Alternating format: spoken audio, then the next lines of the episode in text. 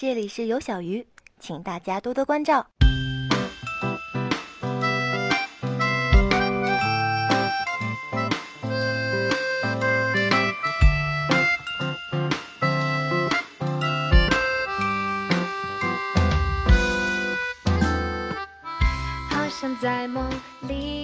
Hello，大家晚上好，今天是七月十八日，周四啊。我们其实已经今天要录的这部电视剧，我们曾经录过一版了，但是我们觉得本着精益求精的态度，我们决定重新再来一遍。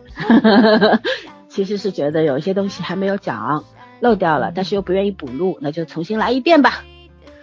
OK，那今天要聊的剧就是最近火到不行的国产剧，叫做《亲爱的热爱的》。嗯，等一下我会做这个剧情的，不是剧情，就是一些关于这部剧的一些简介啊。但是在说这个之前，我们还是要介绍一下我们的微信交流群。我们微信交流群交流群的入群方式，在蜻蜓和喜马拉雅每一期节目的文案里面。会有一个主播微信号的添加方式，添加了之后就可以入群了。然后没有了，然后我来讲一下啊，这个亲爱的热爱的，今天应该是播到第十六集嘛，对吧？嗯嗯嗯，总长度是四十二集啊，每集四十五分钟。然后呢，目前是在四个平台播出：爱奇艺、腾讯、浙江卫视、东方卫视。啊，浙江卫视和东方卫视最近在 battle。看谁家的预告放出来多。今天我看了一下，东方卫视中午之前是赢的，到了下午浙江卫视发狠劲把床戏都放出来了，所以浙江卫视暂时他们俩有什么床戏可以期待吗？嗯，没有，不会拍出来，但是就是有有在床上的这么一场戏啊，好吧。然后这是根据这个墨宝非宝这位网络作家的小说《蜜汁炖鱿鱼》改编的。呃，为什么叫做亲爱的热爱的呢？是因为亲爱的爱的是人，热爱的爱的是他们的 CTF 这个网络安全的呃比赛，也可以说是韩商言的挚爱的事业，对吧？嗯嗯，这个里面呢有非常非常多的呃新人，比方说曾经演过小美好的胡一天，然后演过地球最后夜晚的李红旗，来自台湾。对，然后还有很多，比方说饰演九七的啊，这个李明德，然后里边那个饰演 demo 的于承恩，刚刚从创造营出现过，对，还有他顶着一副没睡醒的脸，对，萌呆萌嘛，他叫对，嗯，呃，这个片子爆红，然后为什么爆红？等一下我们会介绍。那么我们讲一下这个导演啊，李青荣。也是来自台湾的，然后他拍过一些作品呢。我看了一下豆瓣上最低的评价是七点一分，有一部嗯嗯花甲男孩转大人，二零一七年的，然后一共有一共是七集，每集有九十五分钟的这么一部台剧，我们好像没看过，对吧？它豆瓣评分高达九点一分，我觉得我们是可以去看一下，可见这位女导演功力不俗啊。然后编剧呢，这个是墨宝非宝自己担任的，所以是原小说作者承担了编剧的工作，这不是第一次出现了。曾经的遇见王沥川也是由施定柔自行编剧的，是吧？而且编剧的非常成功。那么现在看这个亲爱的热爱的呢，我也觉得墨宝非宝这个改编自己的小说也非常成功。嗯嗯，好了，介绍完了。那么我们就要开始正式的聊一下了，呃，打分就不打了吧，因为还没有剧中，还离剧中还很远。我们就讲讲你，你目前为什么会追这个剧，你喜欢这个剧的理由，简单的一两句就可以了。来，谁来？我先来呗，老规矩。我先来吧。嗯嗯，怎么说呢？哎，我这成口头语了，我发现我这句话已经。嗯嗯呃，这部剧看到现在呢。其实就是咱们特别喜欢的那种小白剧、下饭剧，特别的舒服。这部剧看着，虽然也在讲爱情，也在讲事业，在讲梦想、讲追求，它有很多种，就是那种比较宏大的主题在里面。对对对对对，但它拍的是挺朴素的。就是没有过多的深入去往深刻了里面探讨这些东西，但是你还是怎么说呢？非常蜻蜓点水的把这些元素都贯穿到一起去了。我觉得就是能把比较深刻的东西讲得很轻松，然后让你看得非常开心。编导的功力还是在里面的，对，然后演员演的也非常好，所以目前来说，我是以一个非常轻松愉快的这么一个心情在追剧。而且在追的过程中，我很欢乐，槽点也有，就是槽点跟笑点是齐飞的。但是这个东西并不影响你的观赏情绪，我不是跳脚、生气、暴那个暴怒 那种愤怒的感情去追剧，而是我是以开心的心情去看。我觉得这还是非常难得的这么一件事情。而且我觉得抱持我这种想法的人不在少数。嗯，从网上面去看大家的评价跟这个风评吧。就是大家都是反应都蛮好的，没错没错没错没错，对，嗯，当然不和谐的声音也是在网上是有的，嗯，但是跟剧是无关的，这个东西跟那个就是影片的播放的水水水平完全没有关系，对对，就豆瓣大家一直在讨论豆瓣打分是不是客观啊什么的，我觉得这个东西看一看就还可以了，因为第一整整体来说这个类型的剧。在豆瓣上打分都不会太高，就是它这个现在六点多分已经算很高了，就是整体来说已经算很高的。嗯，而且其实就是评分多少是没有用的，因为每个人的标准不一样，对吧？如果拿公民凯恩来做标准的话，这百分之九十九的电影都是不合格的。嗯，所以说这个是跟每个人心里那道坎儿是有关系的，主要在原因。如果批评的声音跟夸奖的是那个理由都。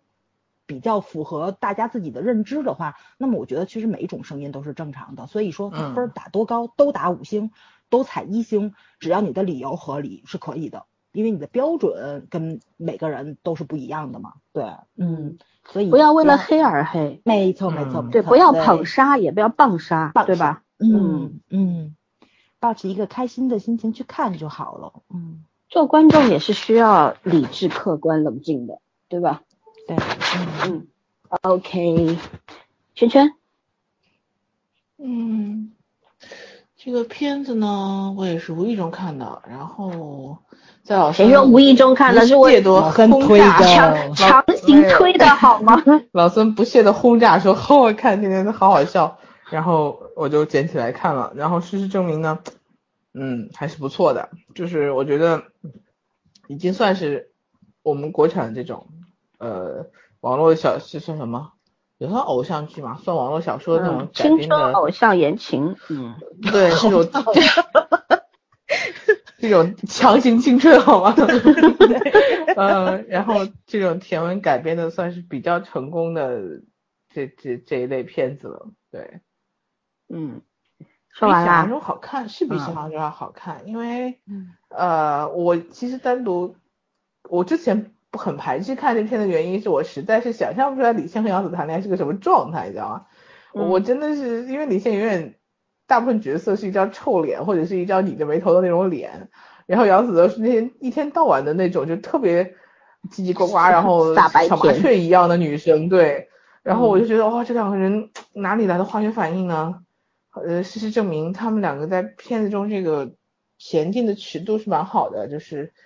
从陌生到熟悉，从最初一见钟情到后来慢慢了解之后，然后可以互动，这个过程给的都很好。然后加上其他的角色也也都不差。另外整体的这个推进程度还可以，就完整完整 完整性和完成度都还不错。嗯，除了槽点让我觉得很不适感的是音乐之外，其他的呃还有一些细节上的东西，确实是。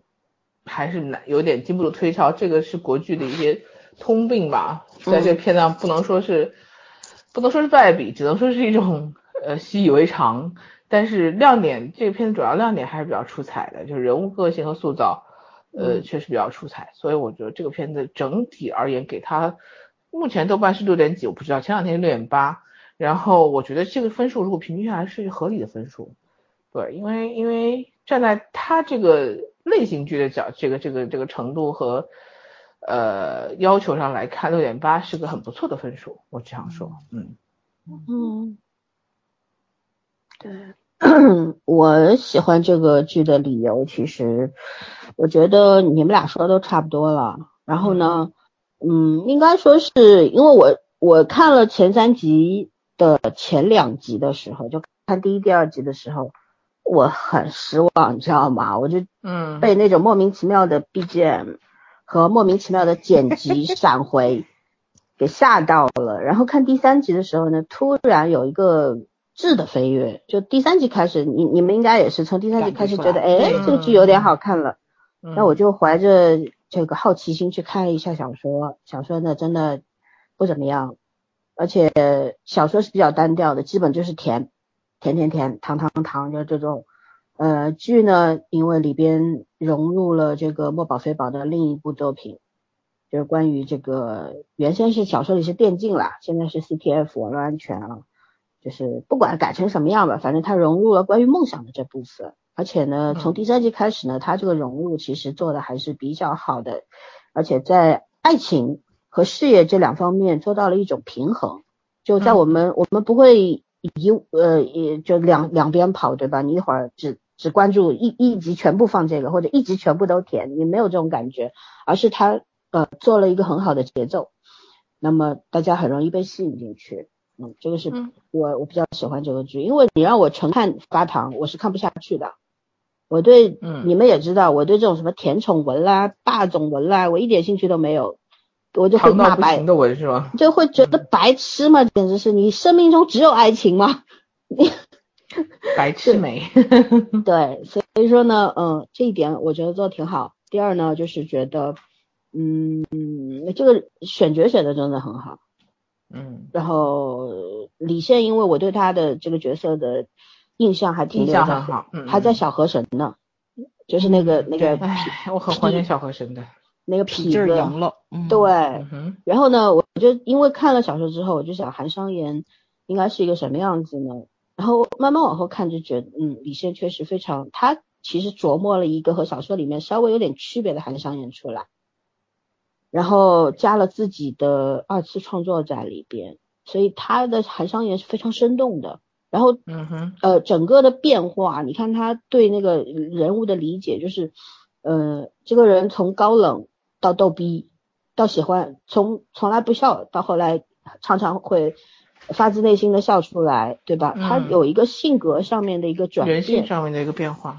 对，因为他得到了他最真实的东西，有人懂他了，有人真的爱他，所以他就突然就从一个。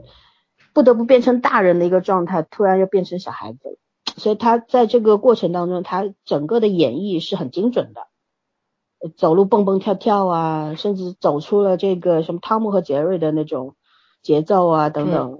特别喜欢看他他在杨紫面前装逼的那种那种状态。对，然后一个三十岁的处男第一次谈恋爱，完全不懂，然后两个人都是最后的初恋。是。怎么样去学习什么的，就是你从他他创造了，不管这个剧本里面有没有吧，因为我看了他们两个采访，他们两个有很多东西都是即兴的，比方说那个那个扫扫脸开手机都是即兴的，嗯，原先剧本里是没有的，是李现自己想出来的，包括小毛驴也是当时剧本里没有的，他们突然临场做的这么一个合计了一下，嗯，对。临临场发挥发挥的还挺好的，所以说呢，就会会演戏的演员在一块儿是有默契的，而且呢会产生很好的化学反应。因为我们在剧中也看到了很多细节方面，就是关于这两个演员啊，在演绎上面的细节方面很精彩的部分。所以我我我渐渐的就觉得我已经很喜欢这部剧了，虽然他在很多的。就是网上的评论里面说啊，这剧已经烂到要撤档啦，小白剧无脑什么无脑恋爱啊，什么什么什么，我心想。然后还还有一种说法说这部剧的存在就是在羞辱《长安十二时辰》这样子的精心制作的国剧，说十二时长安 一定要一定要这么上纲上线。对对对，说长安这么制作精良的剧，居然还不如这样一部小白剧收视率好。我心想，本来受众就是不一样的，很正常。对呀，长安也有它的受众啊，它有铁粉群啊，对吧？对，嗯，我们都很喜欢啊，不是说看。小白剧的人就不看深刻的东西，不看正正规的东西，对吧？那我们还我们还看莎士比亚呢，我们也看小白剧。这个东西不不是就像我之前听一个邻邻居电台里面那位主播讲了一句，说你以为啊在电影节期间看那个七个半小时的电影的人就高级吗？难道看那个两个小时的电影的人就低级吗？没有这种说法的。嗯，一个真正热爱电影、热爱电视剧的人，他会去只会去看好的作品，从作品当中去提炼自己想要的东西，而不是只关注什么纯文艺啊、纯文学啊、严肃文学啊这些东西，对吧？不然的话，就你根本就不是一个合格的，或者说一个正常的，不是说正常吧，是一个正确的走在影迷这条路上的样子吧？嗯，对对。不要给自己贴标签，也不要给演员贴标签，对吧？这个很重要。然后，好吧，我们来讲优劣点。我们刚刚有提到，哦，不对，我们还要讲讲演员演技。演员演技来，你们谁要讲讲李现呢？你现都跟你讲吧，你看你新混的。没有没有没有，我想讲杨紫。那我先讲杨紫吧。嗯嗯嗯，我对杨紫呢，其实我对她的印象是曾经的小雪，但是。《家有儿女》这个情景剧啊，我也没看几集，因为我小时候一直觉得它很像《成长烦恼》，但又没有《成长烦恼》那么好看，所以呢，其实我只是在比方说吃晚饭的时候或者家里人在看的时候瞄过几眼，我印象不深，但是我对刘星和小雪两个人印象是很深的。对，嗯哼。然后呢，后来因为之前有看那个就是跟邓伦的那个叫啥来着？香香香蜜，对，当时三群的同学们在聊这个的时候呢，我也看了一些 cut 啊什么的，我就觉得，呃，杨紫给我一种什么样的印象呢？就是她比较甜美可爱，但是永远是在演小姑娘。然后，呃，我就觉得一个演员如果被定型了，那可能他的发展前途就没有那么大了，对吧？空间没有那么大。嗯。嗯，但是后来呢，所以一开始这部剧什么，反正小说我也没看过，对墨宝非宝这个作者我也不了解，也是群里的朋友们在说的时候呢，我去关注了一下，然后看到演员表的时候呢，我其实看到李现了，没有，我是不抱任何希望的。首先，本来小白剧我就不不是很喜欢，再加上有杨紫，我因为对她有固定的看法印象了，对，所以说呢，可能。我就没有那么大的兴趣，但是呢，看完之后看到现在啊，我就觉得我确实觉得这个小姑娘的演技是非常好的，毕竟是童星出身，而且她自己是有追求的。她一直说，那天我看她一个采访里面说，她长得不漂亮，她以前觉得长得不漂亮的人是没有办法演戏的，当不了演员。但她这这么多年坚持下来，努力下来了，她现在很有自信，觉得自己是可以成为一个好演员的。那我觉得演员其实不仅需要这个业务能力，还需要一份这样的自信，对吧？当他拥有这份自信的时候，他可以诠释很多不同类型的角色。所以呢，我今天也是偶尔看到一个视频，他在拍一个新戏，里面演的是一个有打戏的，就是他他当当时那个视频出来的时候，他正好在演一场打戏，然后那个片子好像叫《沉默的证人》。我不知道是不是曾经我很喜欢的《沉默的证人》的翻拍啊，因为我没有做过功课，但是呢，觉得他那个打戏打的也还可以，所以他也在逐步的追求转型。他可能也意识到，因为他是九二年九二年的演员，然后到现在也将近三十岁了，那么他也也要寻求一种变化，对吧？不可能一辈子演小姑娘吧？怎么可能做得到呢？对，我想。就是对于有追求的、有想法的演员，我都会很欣赏，嗯，所以我就表扬一下他。然后你们聊李现吧。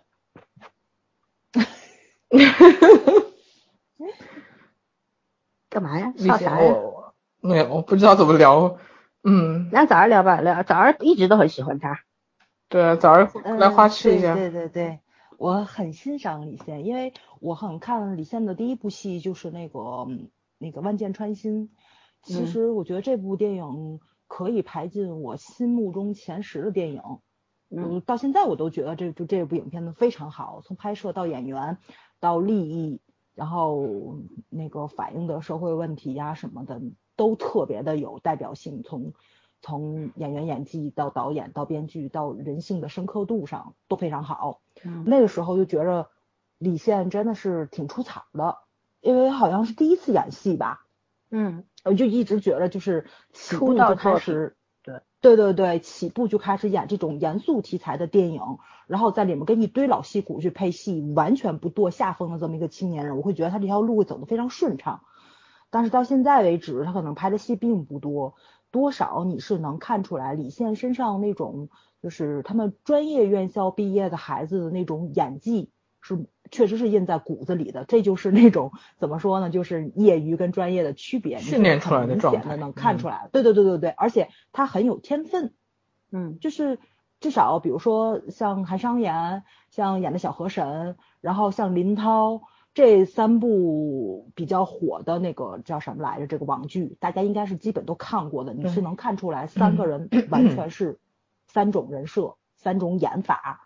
甚至于跟他出道作品的那个万箭穿心去比，你就能看出来，他真的是有自己想的东西在里面，还是一个很有想法的演员的。他自己会琢磨很多小细节、小动作，但是多多少少是可能导演的功力、镜头给他的那个就是抓的那种感觉，就是抓他这种细节的东西，我觉得这部戏是应该是做的最差的。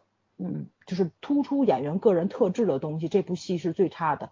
就是你能看到很多喜欢他的粉丝做了很多动图嘛，小动作，但是不是近景，他镜头里也并不只有他一个人物。这个东西你是得把目光完全放到他身上，你才会看到他自己单独设计的这些小东西。而且杨紫刚才老三也夸了，那也不是一个善茬，对吧？那也是一个会演戏的好演员。细节处理也非常多，其实两个人都对角色有自己的理解，然后也都设计了很多小东西在里面。但是导演怎么把这个东西特别突出的让人看出来？其实我觉得前几集表现的并不是很明显，尤其是前前前两集，刚才老三也说了，我看完前两集我就直接气了，因为老三说要看嘛，我是在我们录第一版之前突击把它看完的，就是。从第三集开始渐入佳境，是越看越好，越看越好，而且你能看到就是导演跟导演那个镜头感也是越来越好了。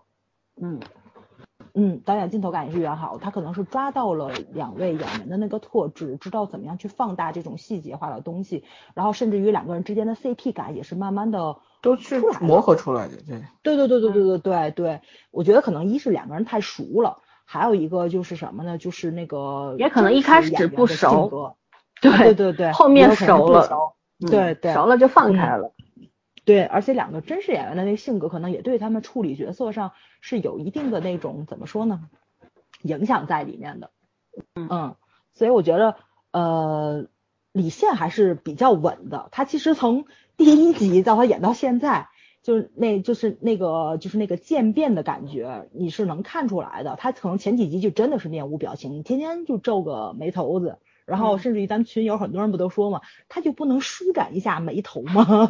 确实是，但是你能看到他这几集的表情就慢慢的生动起来了，但是他那个人设还是放在高冷上的，嗯，就是那种他就是自己说介绍自己的那种懒嘛，懒得去跟很多事情计较或者什么计较跟解释啊什么的，对，就是一个外冷内热的一个人设，情商低。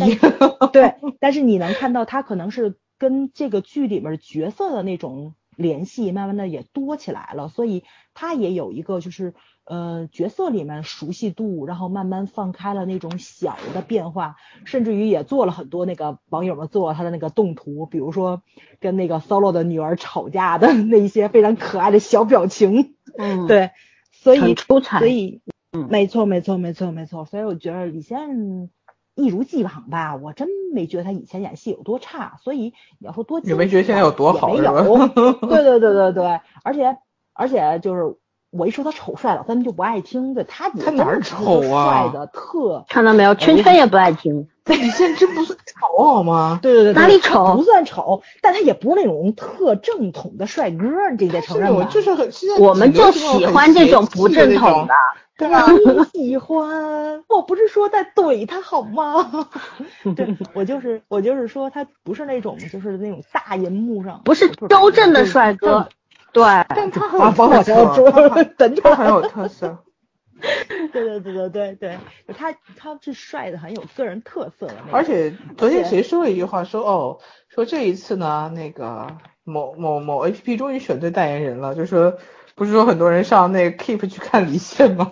我们黄景瑜，我就想看他这个，我觉得他身材太好了，他简直是。嗯，对对对，就是他可能是咱们这个大陆的男演员里面少有的好身材，就身材比例就很好。一八五吧，只不过宽肩细腰的那种。太高了。对，胡一天太高了，显他矮。他一一八五，他不矮，一点都不矮。而且好像太高，对杨紫的身高也不矮。嗯，杨紫算正常身高吧？对女演员来说。对，嗯。而且他这一八五的身高又显得他手底下那帮就是孩子们，对吧？就更像小孩了也。其实这帮孩子真的不矮，你想他跟胡一天的身高在那放着呢。对对对对对，那帮孩子们也不矮。于晨是矮的。啊，于于晨是从来都没有很高过，是真的，是可爱的那种奶萌奶萌的小孩。所以这部戏的那个选角从外貌上就特别贴合角色，嗯，对吧？然后那个我其实超喜欢。李现这里面所有出场的那个服装，就突出他所有的身材优势。嗯，这是一个怎么说呢？不用脱就能显示好身材的这么一个角色。虽然大家还是很期待脱一下，就是能够把黑色穿的这么的精致，嗯，精致和帅是不容易。其实黑色是很酷的。我有很多黑色的衣服。他那个其实是所谓队服，但是很有很多，哎，我就很奇怪，这个剧里面男主和女主为什么感觉不像一个服化道出来的？啊，对，我也很纳闷，你知道？而且那个谁，就这个韩商言出来的每一款黑色的衣服，气质都不一样。而且他那个其实是接近于队服，但是他穿的就你就知道他那个是有变化的。对，嗯，他穿风衣出来，你就看到，嗯，确实是个三十岁的人。他穿运动服出来，也比他们气场要足。我就就觉得这个还是很厉害的。嗯，头发梳起来放下来，完全就是两个人。杨紫的服装其实是有赞助的，这牌子我没查到，但是你看她的服装是有统一性的，就是很多蝴蝶结，手臂上总有飘带，是吧？然后是某一个服装品牌的某一个系列赞助，嗯嗯，对。但是这个衣服真的不太好看。反而杨紫后来第一次失恋的时候穿一身黑，我觉得挺好看的，嗯，显得她特别白。对，对对对，嗯，杨紫的身材也很好，嗯，我就特别纳闷，她怎么能把这么好的身材穿这么不好看？起码青春那个小姑娘那个青春洋溢的劲儿还是有的，然后她穿的特别傻白甜，关键问题是她还不是一傻白甜这角色。就是这个服服装这个道具啊，给他配的真的是不太匹配，有点问题。而且发型这个，我觉得他那应该是假发，应该是一个假发套。你看他那个发发型其实是非常僵硬的啊，我没有考证过。但是我后来看到一个镜头出来的时候，他已经是换了一种发型，那个应该是他自己的头发。然后前面你看他就是最近现在这个这个头发还开始有一点编发了，对吧？还好看一点。之前那个我天呐，后面抓一个小揪揪，然后。整个头发就绑在头上，就还要戴那个发带儿，还要戴那个发带儿，实在是。哎呦，那个发带实在是，我觉得我只有洗脸的时候才会戴。我也是。就是他们可能对九零后的小妹妹有误会，而且对二次元少女有误会。我跟你说句实在话，除了喜欢就是那个走女仆风的这种就是女孩子，很少有人穿粉色。嗯。就是，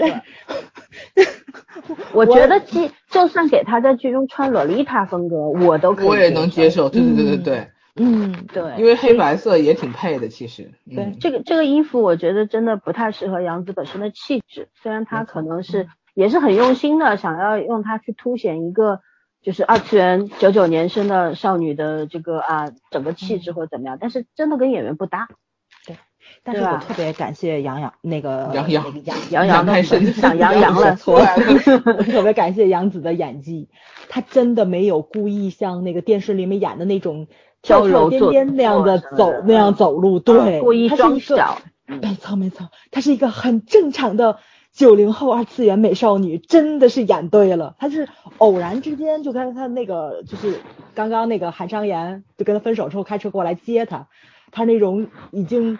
就是傻了的那个状态，突然间特别开心，说郑飞再见，那个那一瞬间真的很少女，就那种雀跃，那是真正的一个少女做出来的反应。啊，我觉得太感谢他们俩真的是在那个 学校门口的那段那段对话，真的太尴尬了，尴尬到有吗？照喷，对对对，抱一下还要解释。我觉得这两个演员，我我我觉得我需要补充一点，就是他们的那种在剧中体现的那个良好的教养。你想，杨紫她是出，不是我，嗯，出生是我，出生在一个这种书香门第，不知道是不是，或者说是一个。家族反正是那种，对，哎，反正是还不错的家庭里面，因为在市区有一栋洋房嘛，你想想看，那是什么身家，对吧？嗯。然后呢，母亲虽然有点刁蛮小公主的味道，可是整体你看她的气质很好。爸爸是一个儒雅的先生，然后杨紫饰演的这个童年，明显就是一个在爱，然后里边成长的一个小姑娘，所以她保有那种孩子的天真、单纯的东西，然后她非常的善良。但是他不是不识好坏的，就像他对待那个情敌，就是后来那什么舟山的时候，他也会做出一些反抗的举动，或者说做一些行为出来。可是他大多数时候，不管面对什么样的人，长辈也好，同学也好，或者是喜欢的人也好，他都有自己的分寸感，这一点是演的演的特别精确到位的。就是我就觉得这样子一个一个房子里走出来的女孩就应该是这个样子的，她没有没有任何的那种非常。造作的东西在身上，很天然的那种书卷气，他是有的。然后李李先饰演的这个韩商言呢，虽然是内心是有创伤的一个小孩，因为从小父母早逝或者怎样，然后他其实是不得不迅速的成长为一个大人。他之所以这么高冷高冷，是因为没有人可以保护他，然后他必须要保护他自己。他就说那句话：一个人过久了，什么都会一点嘛。对啊，就是就是被迫长大的一个人，然后。嗯，那种内心的那种寂寞，其实他也体现的很多。他通过他的眼神，有时候他默默的看向一个人，或者默默的看着星空或者什么的时候，那种眼神其实是会让你心里面揪一下，就是那种伤感的东西出来了。就他的细节处理非常非常的好。然后呢，我也是觉得韩韩商言的教养特别好。他虽然虽然高冷，可是他有去伤害过谁吗？即便是当年退队，也是别人先退队在先。当然，他后面你看，他跟他后来跟小米还有一个兄弟两三个人在挪威的时候，小米问他啊，另外一个人问他说，你有没有想过，你当年退队，你也伤害了我们？然后他 顿时有一种反省，就就出现了，就是好像是这么回事儿啊。但是他们也是一笑泯恩仇嘛，就是但是你看他爷爷对他不理解他或者怎么样，但是你是我的至亲的人，所以无论你怎么对待我，我都听你的话。嗯，哪哪怕我。再为难，再不想去做，可是我都听听你的话。然后他那那么的，哪怕毒舌，可是他也会想到春节了，我要给队员发红包。他其实也并没有多少钱吧，是吧？对吧？创造这个 KK China 的时候，并没有带很多钱过来，然后一直在亏损，所以他也没有多少积蓄。然后，但是他对他的孩子们是非常大方的，嗯，包括对。就算对那个童年的表姐相亲那一段，对他表姐 直很直接的跟他讲，咱也不要演戏了，反正就吃顿饭就散吧，你也看不上，我我也看不上你。可能会有人会觉得他这种行为不礼貌，可是我觉得恰恰这是一种速战速决的对对真诚的方式。既然不喜欢，何必要强求呢？强求演戏对彼此都不好，对不对？是我喜欢的方式，所以我是觉得这两个人在这里面体现出的那种。那种分寸感、那种教养是我很欣赏的，对。然后补充一下，李现有一场戏我特别喜欢，就是小白在那个挪威的那个什么个人比赛里边不是得了冠军吗？嗯，世界第一吗？嗯。然后当时李现在微博上发了一段话，我不知道你们有没有看过。他说拍这场戏的时候，总是会不自觉的从角色中跳脱出来，心疼的看着韩商言这个而立之年的男人。本有着像伍佰一样身披国旗、高举奖杯站上世界的舞台，却只能让梦想止步于全国总决赛的那天。当时光的列车缓缓驶过，三十岁的韩商言就站在那里，深情的目光望过去，满眼都是自己二十岁的影子。嗯，我就觉得我我有被李现感动到，因为他是如何，这不是说他文笔有多好，我文笔也就这样吧，但我觉得他。作为一个演员，他是如何去看待他饰演的这个这个角色？他让他觉得这个角色是存在的，你才能够用客观的、理智的、充满感情的这种很复杂的目光去看待他。你去读懂这个人物，你才能够把他演好。嗯哼，对吧？而不是那种非常碎片化或者非常粗浅的去解读一个人物，然后演出来完全没有任何的情感的这么一个木头人，那就毫无意义。所以我们能够看到韩商言是这样一个韩商言，就是他是会让你觉得他他就是就是李现就是韩商言，他把这个角色演活了。嗯，补充完了，该圈圈了。你是在补充李现的演技是吗？对啊，不，我对演技啊，我也我也顺带夸一下，他是一个很怎么说呢，很有智慧的人吧，然后也是一个很合格的演员。嗯嗯，他是个很合格的演员，我倒是我倒是同意的，他确实是，就是我觉得他在用他自己的方式把这个角色的呃性格纵向纵向就是拓宽嘛，因为一开始一开始其实我觉得他。他给我的表演的感觉是，他是在遵从小说里面的一个，就是也不是小说吧，就是遵从一个观众直观看到一个人，就是你你看到任何一个角色，你肯定是一开始就先看到一个点，然后随着这个剧情往里面走，你不可能一开始看到一个人每一面，然后但剧情往里走的时候，他会把他内心的另外一面和他就是另外的那些特色面，慢慢的一点点推出来，然后我觉得这个纵深感李现给的很好。就他虽然现在还是经常臭脸啊什么的，但是你能感受到他那个身为人的一个情绪上的一个变化，就是从一个呃怎么说一个偶像和男神的角色变成了一个活生生在大众就是普通人心中的一个人的样子。然后我觉得这样就是把这个剧的这个这个男女主的感情线就这样很容易的拉出来，因为女主她产生了一些变化，然后人物也很丰满立体。对对，人物就很立体，然后就随之而来，其实就很好处理了，嗯，而不是说，呃，很多演员就是这场戏要求你是个什么样子，你怕是，就算你能表现出来这场戏要求的样子，但是你很可能和你之前的那些人物的性格啊，或表现出来东西连不上，嗯，就大家看的时候会，我觉得经常会国剧有让我这样锻炼感，就是某一些片段，哎还不错。但是我一节一节一节的，我需要人工去补上它，嗯，就是这样的，就是发挥好的时候呢，就是很好；发挥不好的时候，就你也不知道他这段戏到底在干嘛，嗯，反正反正就是经常会这样。但是这个剧反而，呃，在偶像剧里面没有这种这种毛病，嗯，就是那我觉得这个其实一方面是归功于很很大一方面是归功于演员，嗯，对，对，因为说实话，呃，在细节上的硬伤还是挺多的，然后。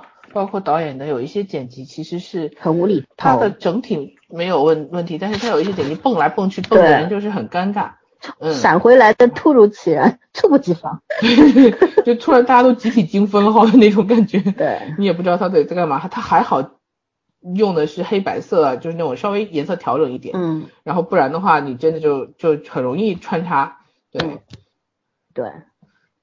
嗯，其实我觉得我对李现最深刻的印象还是小和尚啊。他虽然他以前演戏我也看过，因为有两个导演，我觉得可能他分 A、B 组拍的，所以有有一些锻炼。更擅长对对对，我觉得女导演她拍的可能会更细腻。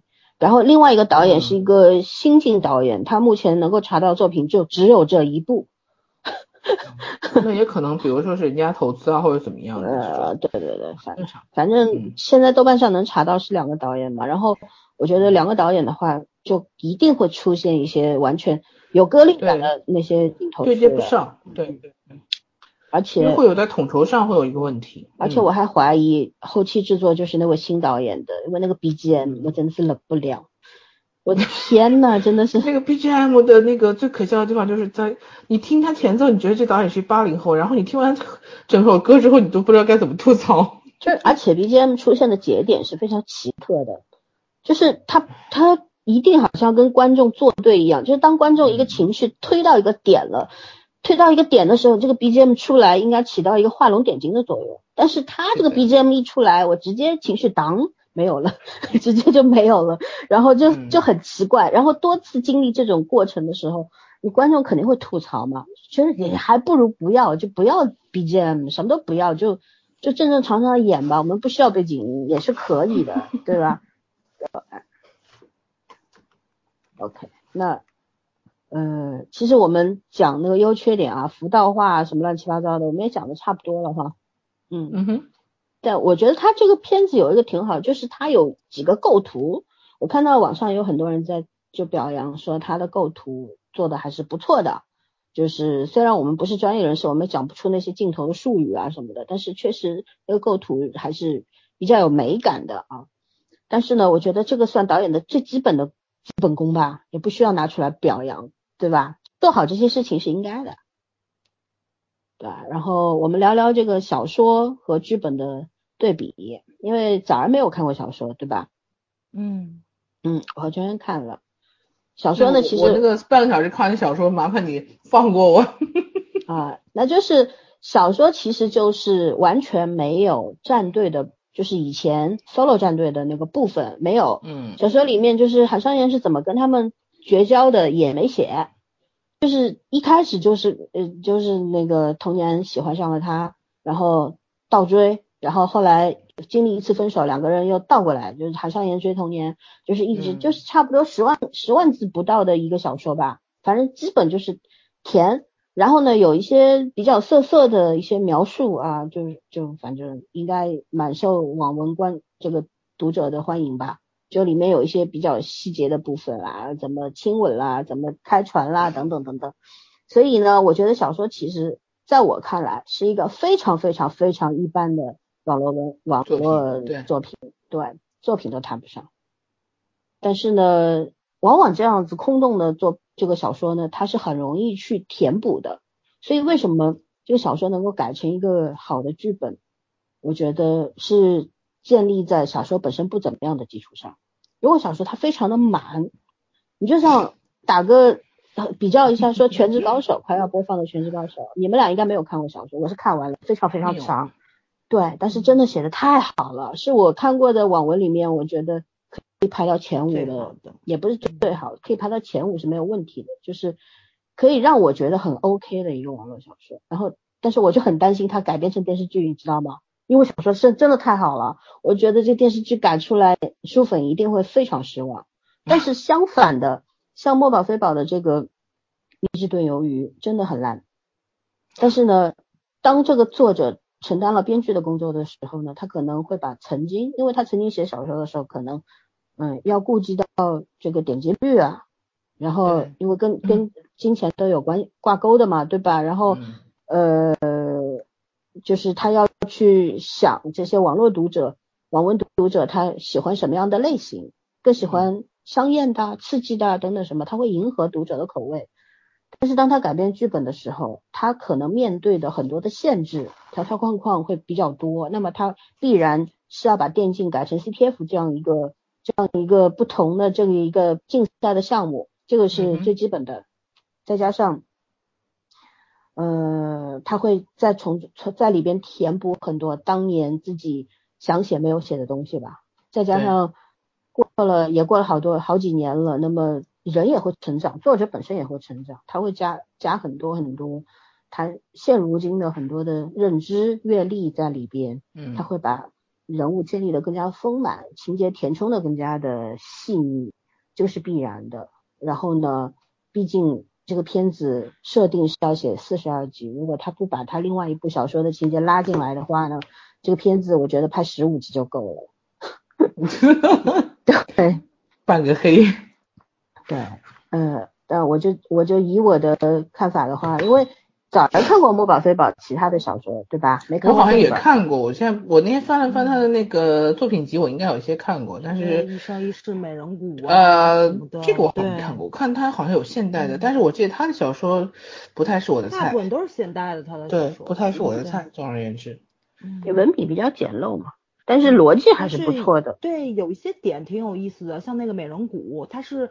就是古代的人穿越到现代来了，挺有意思的吧？嗯嗯，反向穿越，没错没错没错，对，嗯，对，所以说呢，我们我们因为以前看过王沥川，知道这个作为编作为小说作者成为编剧改修改自己的作品的话有哪些优势在里边，对吧？所以说他可能可以做得更加的精确和丰满，这是必然的。那么。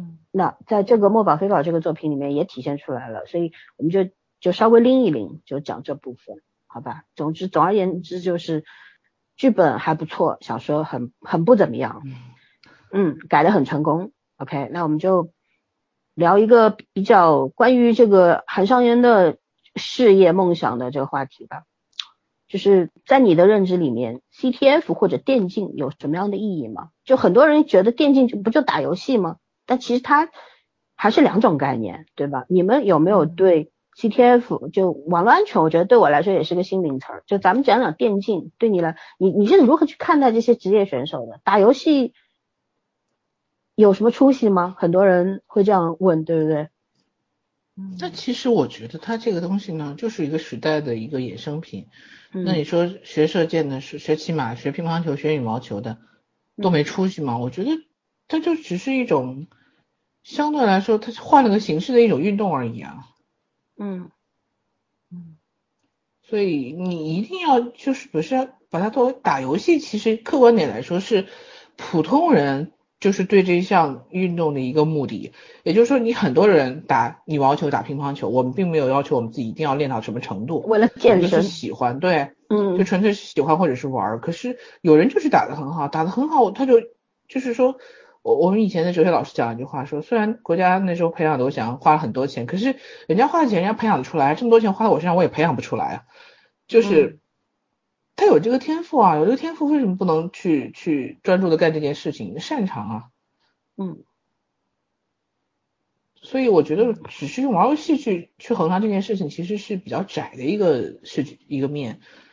对，因为我之前有一个客户，然后他就说他儿子就是今年哎去年高考的，就是考了那个四川哪个学校的那个，就是就是做电就是电竞行业的，他专门那时候培养他儿子。就是也不少也不少钱，反正是一年上万块的，又又是比赛的，又是又是上课的，又是怎么样的，确实是很 很花钱。但是我觉得就这种相对来说，这这个父亲还是很理解儿子的，对，嗯，因为你没有必要，就是这孩子在这方面有天赋，你没有必要非要逼着他一定要参加高考，或者是在学校好好学习什么的，他可能学不出来，对，嗯，对。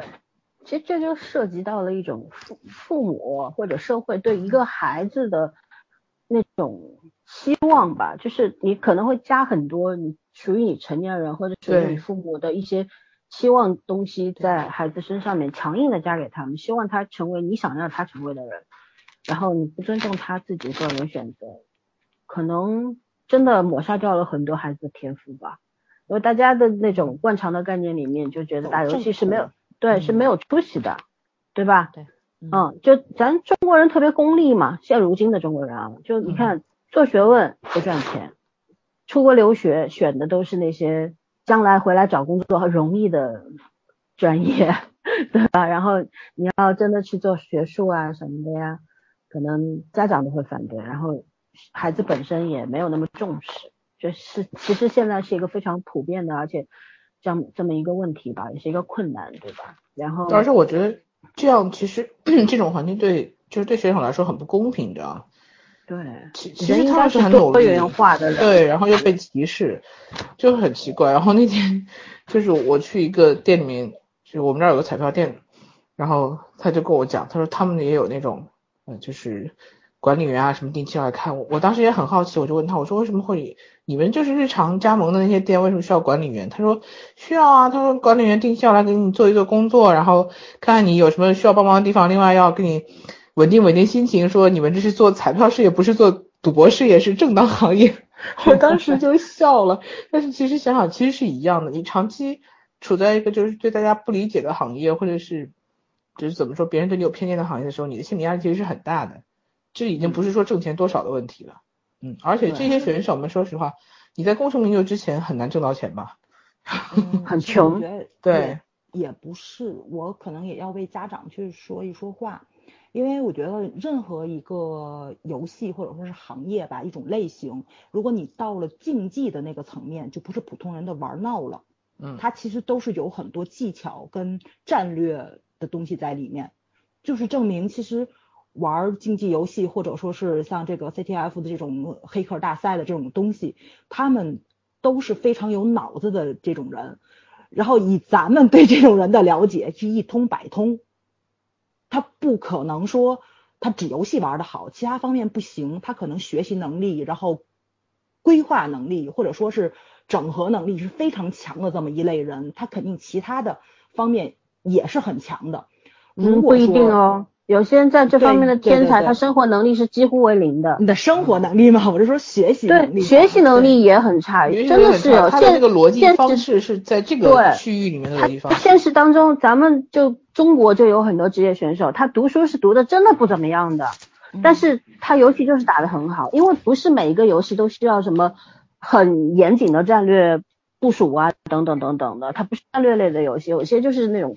呃，就像现在非常流行的手游，当然王者荣耀很多的职业选手觉得，嗯，你一个手游你不是端游，你不算是职业选手，但是你想王者荣耀我也玩，它确实是需要一些呃战术啊或者怎么样，需要互相之间的配合。配合。可可是真的没有那么要，没有那么那么高的要求，对吧？因为玩游戏啊，所以所以我觉得这是我自己的一方面的一个看法，对，嗯，就是。可能就是老三说的，很多时候父母就是想你走比较简单，或者说是大众能够接受的那种道路，不想让你去做开拓者或者是开荒者。所以你要说不对嘛，我觉得也未必。不是我，我们不是在指责父母做的对不对，而是说可能是无意当扼扼杀了一个人的天赋。对，而且这个世界就是我们现在国内大家那个通俗的一个。价值观里面就觉得你做这些事情是没有什么出息的人，对吧？你你打游戏，你就是你拿出去讲啊，我的小孩虽然你哪怕你拿了个世界冠军，拿了一一百万美美金又怎么样？你出去讲，哎，我儿子是打游戏的世界冠军，他父母有时候面面上无光，你知道吗？对，如如果你说哦，你是做什么投行的什么什么，你讲出去就很有光彩。其实这个是什么？是现在很多人对这个就是。大家限定在一种单一的思维里边，对吧？咱们不是去，对，不是去指责谁对谁错，这东西没有对错的，因为有很多事情的一个结果的出现是有特别特别多的原因构成的。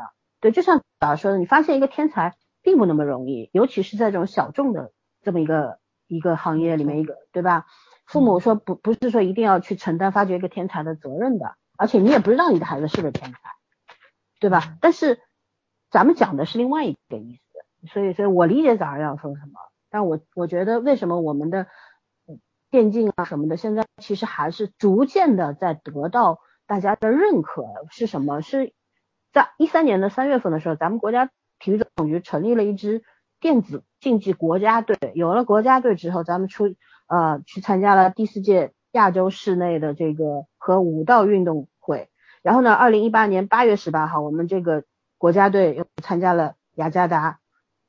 亚运会表演赛，所以说呢是什么？是通过这些世界级的比赛啊，或者怎么样的，逐渐的走入了大众的视野，就大家觉得哦，这事情是一件正经事，他不是在玩儿，对吧？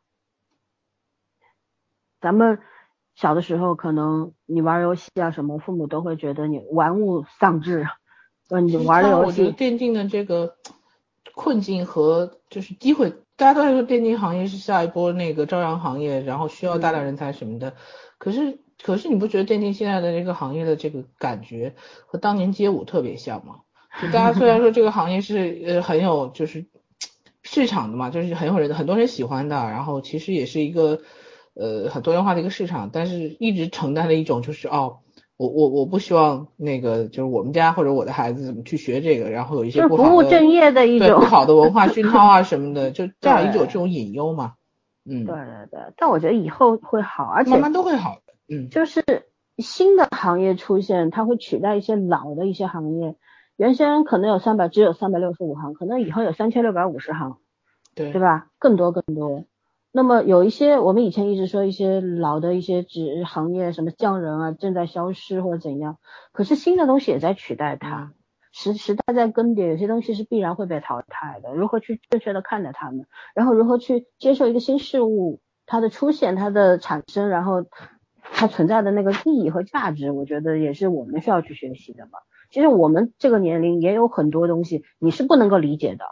何况，如果就像早上说的，如果我们都是妈妈的话，我们的小孩，如果我的小孩天天打游戏，我觉得我判定他慌张，我我会慌，因为我会判定他当不了电电 电竞选手，我觉得你就是在玩物丧志，是吧？那我可能也会会剥夺他一些玩游戏的乐趣。那这个就是另外一个层面的事情了。我们讲的只是符合职业选手这个进了这个门槛之后的那些事情，而不是门槛之外的事情，对吧？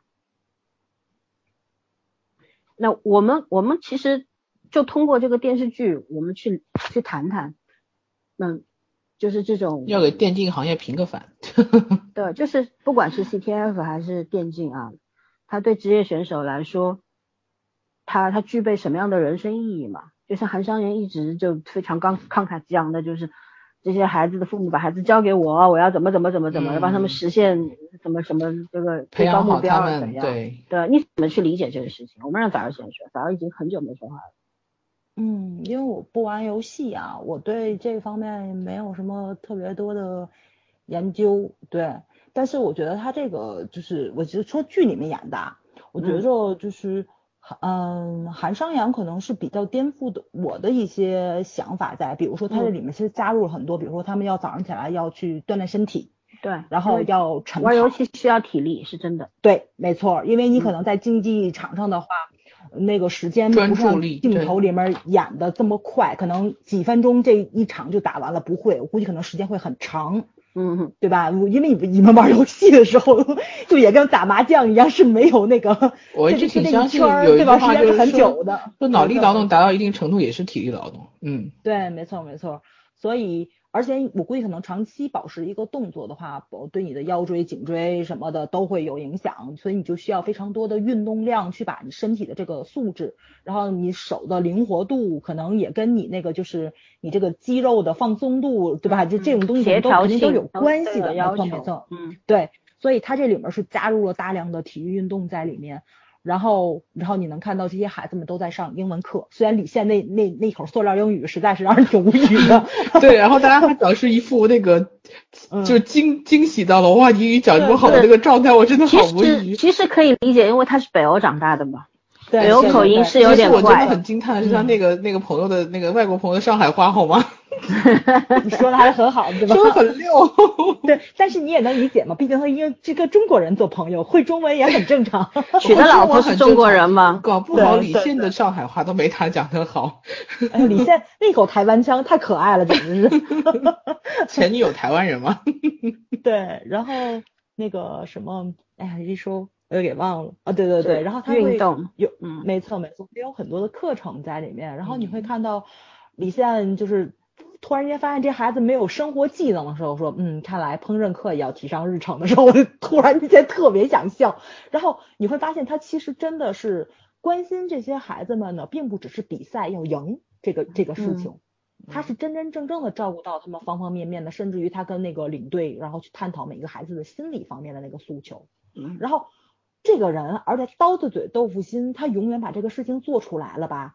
那个那就那个做的劲儿还很拧巴，就是让你啊觉得说话怎么不好听啊，对吧？就是他知道了该某为什么不回家，傻帽你知道吗？对对对，就是活鱼摔死嘛，就咱们典型那种活鱼摔死嘛。但是你也能看到他们这个。就是这个，这就这一群孩子们非常非常的精，他们就特别服他，看出来自己老大是什么样的人。你看这帮人就跟他肆无忌惮、口无遮拦，就应该知道他们抓准了那个谁，就是这个韩商言的脾气了。我一直觉得韩商言在这个剧里面就是一个弱势群体，其实所有人谁都能欺负的，对对对，谁想踩他两脚踩他两脚。这就是毫无毫无那个身为队长的一个，没错，身为老板的一个尊严，这属于对对 对。因为因为我觉得他是一个，我补充一句啊，我觉得他是一个跳脱出老板身份的一个大哥哥，他没把自己当老板，他其实就提供了一个说白了，提供一个屋檐一样的感觉，对对，理想主义者嘛，没办法，嗯，而且我觉得他提供的这个氛围，其实就特别符合咱们印象中玩游戏那些人在的那个氛围。嗯，我觉得可能跟我想象中就是很接近的，就是那种，呃，不是那种世俗上追求的那种成功，他们更要求的可能是心理层面上的满足跟成就感，还有就是人与人之间这种和谐。就为什么大家这么迷恋于网络呢？就是因为我们都是陌生人，我们是超脱了性别、年龄。民族、宗教这些东西，然后我是纯跟你沟通，我想聊我感兴趣的话题，然后跟你产生那种共鸣。我觉得这个东西是网络特别迷人的一个地方，就是我可能有一些生活上的烦恼，我没有办法跟身边的亲戚、朋友或者是家人去说的，但是我可以无条件的信任你，因为我知道我跟你没有任何社会连接，嗯，对吧？然后你可能跟我离我八丈远，你其实是。在一个非常客观陌生人的角度，能帮我去分析事情，然后就是既满足了我的倾诉欲，然后你的那种倾听，可能又给我比较客观的一些个意见什么的，然后而且是这种情感上的这种沟通，是因为三观比较接近，咱们两个人在一起，所以我说的东西，然后你能明白我的意思，你也不会去误解，这这就是大家这么喜欢在网上交朋友的一个。最根本原因，而且是网恋成功率是近几年比以前高很多。一个没错没错，干扰，就因为大家是抛除掉了很多社会层面的那种不必要的包袱去对人的以价格的方式去定位的一些东西。对对对，但是他这个就是完全把网络上的那种交友的那种模式跟东西放到了现实中，所以这个东西就很迷人。他所有的情就是群戏都让你感到人与人之间那种。很坦荡，然后呢，就是暖心的东西，暖心的东西，信任。对对对，你就像我真说句不好听的话，韩商言这种臭屁的脾气，如果现实中成为朋友的话，我觉得得有一多半的人会误解他。那你觉得我怎么样？很好，我就特别喜欢摩羯座这一点。韩商言不能比，对对对。韩商言就是个摩羯座，摩羯座就是这不是他水瓶座，身份证水瓶座，水瓶座啊，这二十四水瓶座，对，跟我第一天生日，对对对对。然后我当时就想，这导演是怎么想的？对他明明是个摩羯座，好吗？这是水瓶座的个性，好吗？没错没错，他其实是一个摩羯座，他是那种。他理解为他是摩羯座，就李现说过，他觉得韩商言是摩羯座，对，是摩羯，对吧？我也觉得他除了生在水瓶座之外，所有的都是摩羯。嗯嗯，对，他是那种做比说要多的那么一个人，而且做的是很到位。他不只是行动上给你支持，他可能心理上也会给你支持。这个我觉得这个是特别难的这么一件事情，就是给你那种对那种安全感，对吧？朋友之间的安全感，不越界。我觉得摩羯座就是让我最佩服的一点，就是他永远把那个界限放得非常清楚，以你舒服为第一位，他不会过多的干预你 啊。夸我夸他，当然夸你啦。这是因为老老三就是摩羯座，就是很多的时候，其实朋友之间的互相关心那个度是很难掌握的，多一分你就会觉得他在控制你。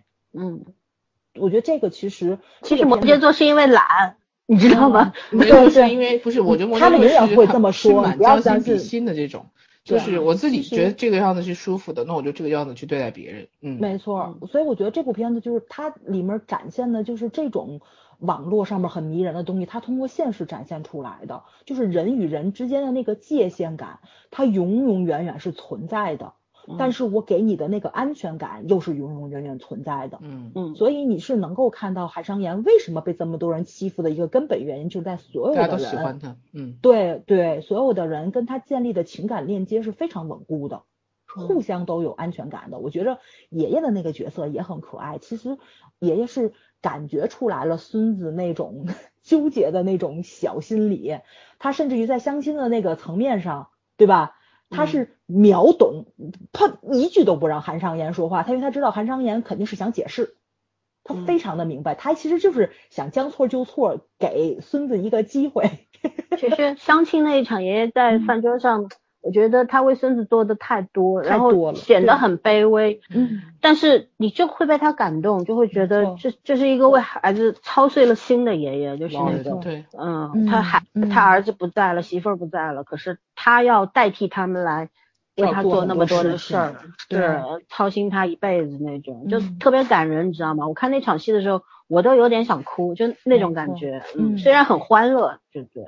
哎，没错，没错，没错，对他其实是。包着那种糖衣的这种小白剧，但是你能看到，就是人与人之间的温情的东西，还是很坦荡的展现出来的。而且你能够看到，爷爷虽然一直在说自己的孙子，你不要干这个，不要干那个，这不是正事儿，他在怼他，但是他从来没有干涉过他。这就是我觉得他他们家一家全是摩羯座，这个。爷爷爷爷也是不是摩羯座，我跟你讲，不不是，我只是开个玩笑，我就说这方面，就是爷爷没有让他不干这个事情。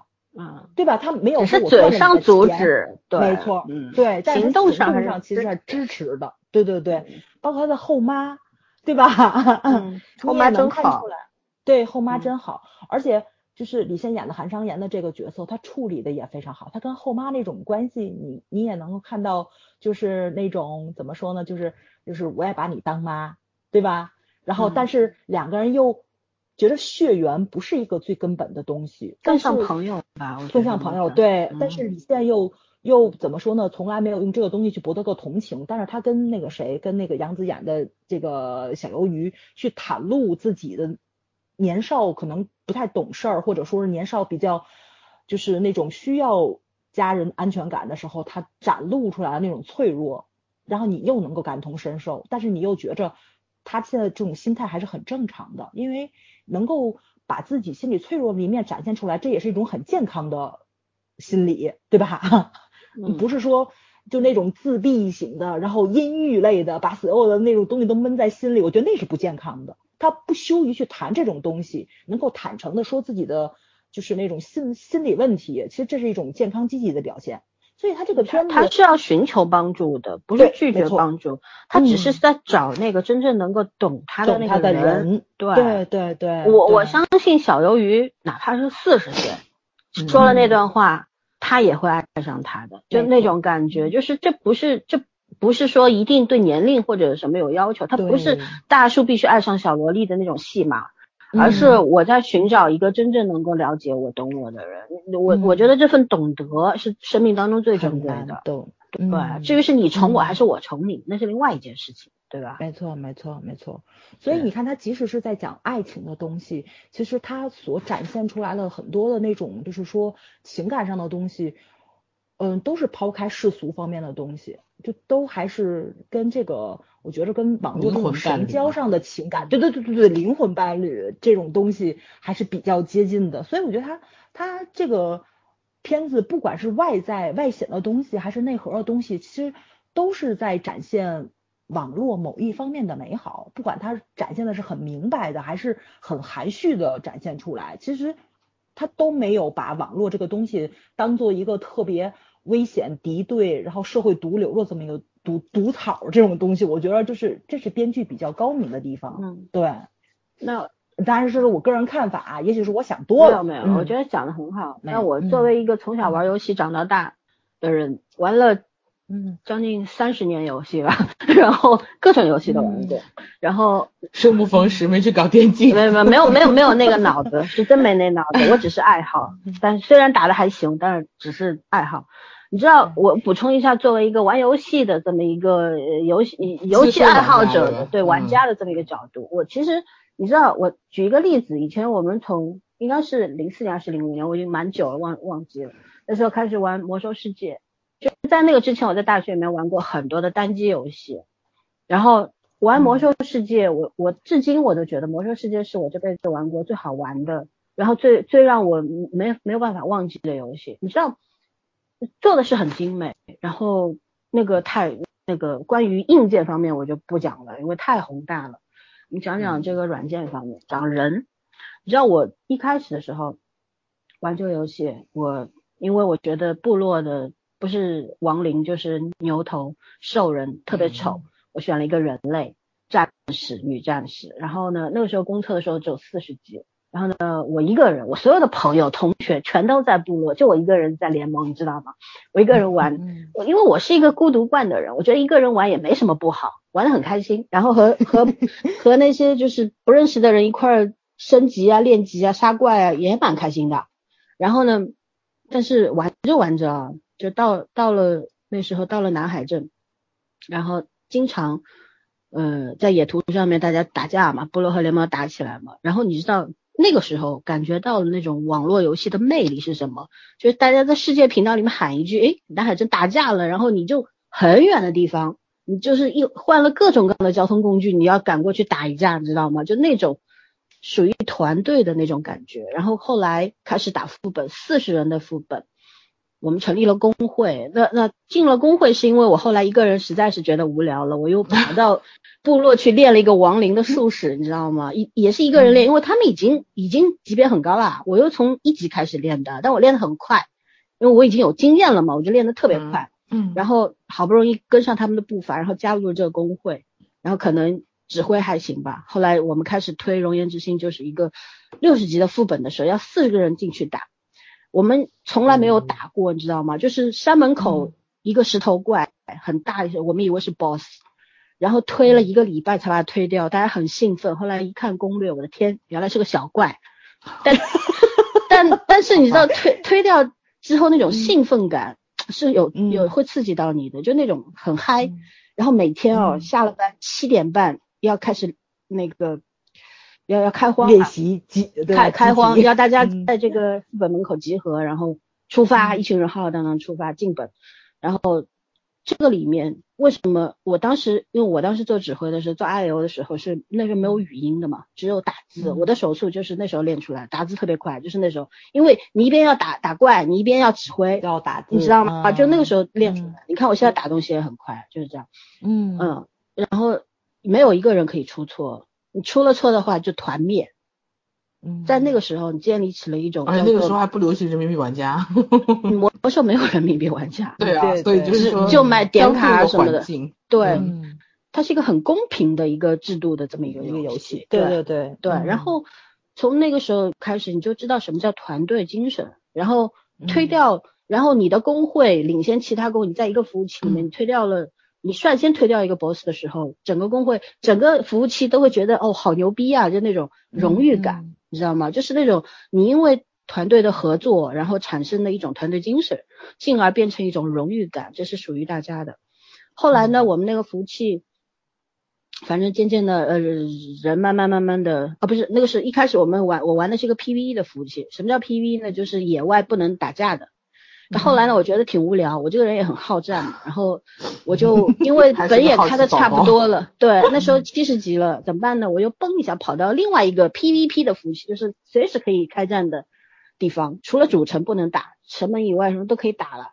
看到对方的人，直接就是可以上去 K 的那种，然后就重新练了一个。血精灵的法师开始从一级开始玩，玩到玩到七十级，因为那个时候中国的这个魔兽停留在七十级很长很长时间，你有的是时间去练各种各样的职业，然后到了那个服务器很糟，你知道吗？嗯，联盟差不多和部落部落的比例是一比四十，呃，不，部落一个人他们有四十个人，就这样的一个被灭死了，天天被灭吧。对，然后我们要进一个副本的话，就是。根本就进不去，拖尸体拖进去的，术是拖尸体拖进去的。然后因为因为人家都在门口，随时随随时随地你进去，你去十个人，人家有几百个人在门口，你怎么进得去？就是那种恃强凌弱嘛。然后那个时候就大家想尽了各种办法去偷袭他们，然后捍卫自己的主城。因为那时候联盟人太多了，他没事就跑到你的在论坛扬威是吧？魔兽论坛上面公开挑衅，说我某某某服务器的。今天我们要屠城，就这样。然后那个时候，因为呃有很多人就是，嗯，因为他一直没有升到八十级，因为海外的服务器已经升到八十级了嘛，但国内的还只有七十级，因为当时可能没谈拢或者怎么样，反正一直不更新，那很多人就 AFK 了，就离开这个游戏了。但是大家还是关心这个游戏的。你在这个论坛上面看到联盟这么嚣张，好，大家也回来。虽然我们人数少，可是我们会动脑筋，我们怎么组队，怎么有用最大的优势去。防御他们等等，你就可能少战多。对，人家八点钟过来打，可能打到凌晨两三点结束，他们也没，他们最终攻进来了，然后我们就尸横遍野，打到你的那个你的武器啊，你的装备啊，那就是全部都是降为零了，就属就是它的那个耐久度降为零了，就是没有用了，全部见红了。可是你知道那个时候那种，就就是那种。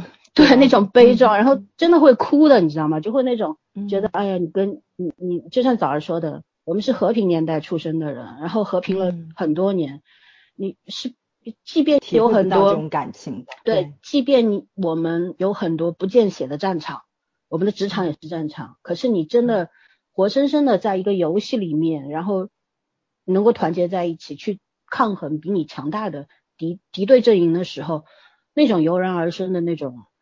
那种怎么说很难形容的那种感觉，对，尽管到最后还是被人家屠了，可是你尽力了，就那种感觉。我觉得游我网络游戏是会带给人家，会带给大家这种玩游戏的玩家这种震撼，对那种很难一辈子都很难忘记的那种记忆点。然后现在的游戏呢？尤其为什么我其实也觉得王者荣耀是一个不怎么样的游戏，因为因为里边的它的整整个的游戏的设置，我觉得是不太符合不和谐，就是它太过于注重这种嗯战战斗性，就是那种大家都可以排位然后打。对，然后里边虽然它有很多的用语，比方说骂人家傻逼，他会帮你和谐掉变成两个星号或者怎么样，但是里里边的人会讲一些非让你非常非常难过的话，因为其实是他本身是他的错，但是他自己没有意识到，可是他会责怪另外，因为五个人组队去打对面五个人嘛，嗯，他明明自己配合的不好，而且他没有任何的战略眼光，这边需要他支援，他在那边一个人玩。然后反过来骂你什么你猪啊什么什么的，你会不会啊什么什么？就就当你看到这些人的时候，我其实也很气，你知道吗？就再再也找不到曾经玩游戏的那种感觉了。所以我现在对这个游戏，也就是想起来玩一把，就仅此而已。对，所以也是虽然电竞跟游戏还是两种事情，但是嗯，电竞职业选手他所有的号其实也是从网络游戏中走出去的。嗯，他也必须要经历整个成长的过程。你从一级到多少级，你需要有一个练级的过程或者怎么样，对吧？对，你的时间杀出来的都是。虽然虽然职业选手拥有的那些账号什么都是顶级的装备，都是最牛的、最好的，但是人家承担的压力也不一样。就像韩商言说，这些所有的人，他们的人生就是这个。像我们其实人生可选择的职业方向也不多。你一旦踏出校门，选择了第一个行业之后，你再转行很难的，对吧？然后，可是那些电竞队、电竞的这个职业选手呢，其实也是一样的。他们，而且这个真的是吃青春饭。你真的到了二十五六岁打不动了，你像那个米少飞，他为什么不行？他就是年纪大了，他手速跟不上，他的反应也跟不上。尽管他有经验，可是经验这个东西，年轻人也可以累积的。嗯哼，啊，然后，嗯。玩我网网游的这群小孩，你知道，一般都是能够读完高中进来当职业选手就不错了。有很多可能连高中都没读完，所以他的文化程度也是很低的。那么你如果这个战队一辈子不行，就可能在这个领域，比方说他们 CTF 在整个中国有二十支战队，但是不就也就是 KK 和 SP 很牛嘛？那其他十八支呢？嗯，那那十八支里边的人呢？他们其实其实如果没有任何的成绩，然后或者这个成绩不足以支撑这个俱乐部继续运转下去的话，因为你不赢就没有钱，对，别人也不会一直投资你的，对你拿不到奖金，你更加撑不下去，对吧？那最后这些职业选手会有什么样的一个结果呢？我们也没有办法去知道。可是这就是很多人眼中的你打游戏是没有前途的，毕竟冠军只有一个啊。嗯哼。对吧？就像韩商言说的，冠军只有一个，第二名就是废物，就是这个意思。对，谁会记得第二名？嗯，对，就这个意思。所以说呢，我觉得对于他们来说是非常非常难的。所以我看韩商言对他的队员的这种态度，我也觉得真的是一个有实力，然后又有，那就是怎么说呢？又又。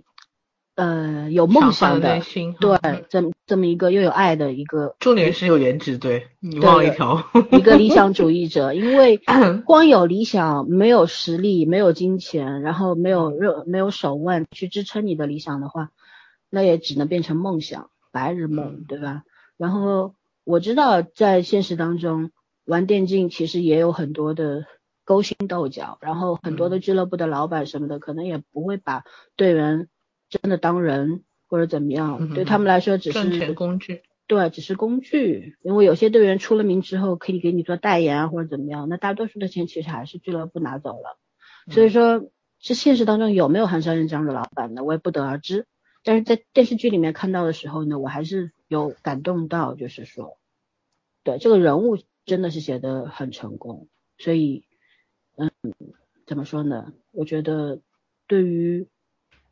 所谓意义就是，不是说你一定得到了一个好的结果你才有意义，而是你在做这个事情做出选择之后，整个经历的过程当中，你所收获的一切那就是意义，对吧？不是每个人都会有一个最佳的结果的，能够达到最好的那个巅峰。但是即便你失败了，你经历过了，然后你也努力过了，然后教给你的是什么？就是你如何去平衡。你的付出和你的收获之间的这个点，然后如何去正确的看待，然后走出新的一步，这个很重要。所以每一个玩嗯电竞或者玩 CTF 的这些职业选手，其实都是需要一个人去引领他们的。毕竟他们真的都是很年轻的孩子，他们的人生观、他们的三观都没有完全的健全，嗯，沉浸在一个这个。网络的世界里面，虚拟的世界里面，付出了一切，对吧？青春、汗水等等，甚至还有体力，可能还有健康。但是到最后，如果一无所获的话，那意义是什么？那是需要每一个人自己去琢磨的东西。对，我们在故事里面是看不到这层意义的。嗯嗯。好了，然后好，电竞科普。对。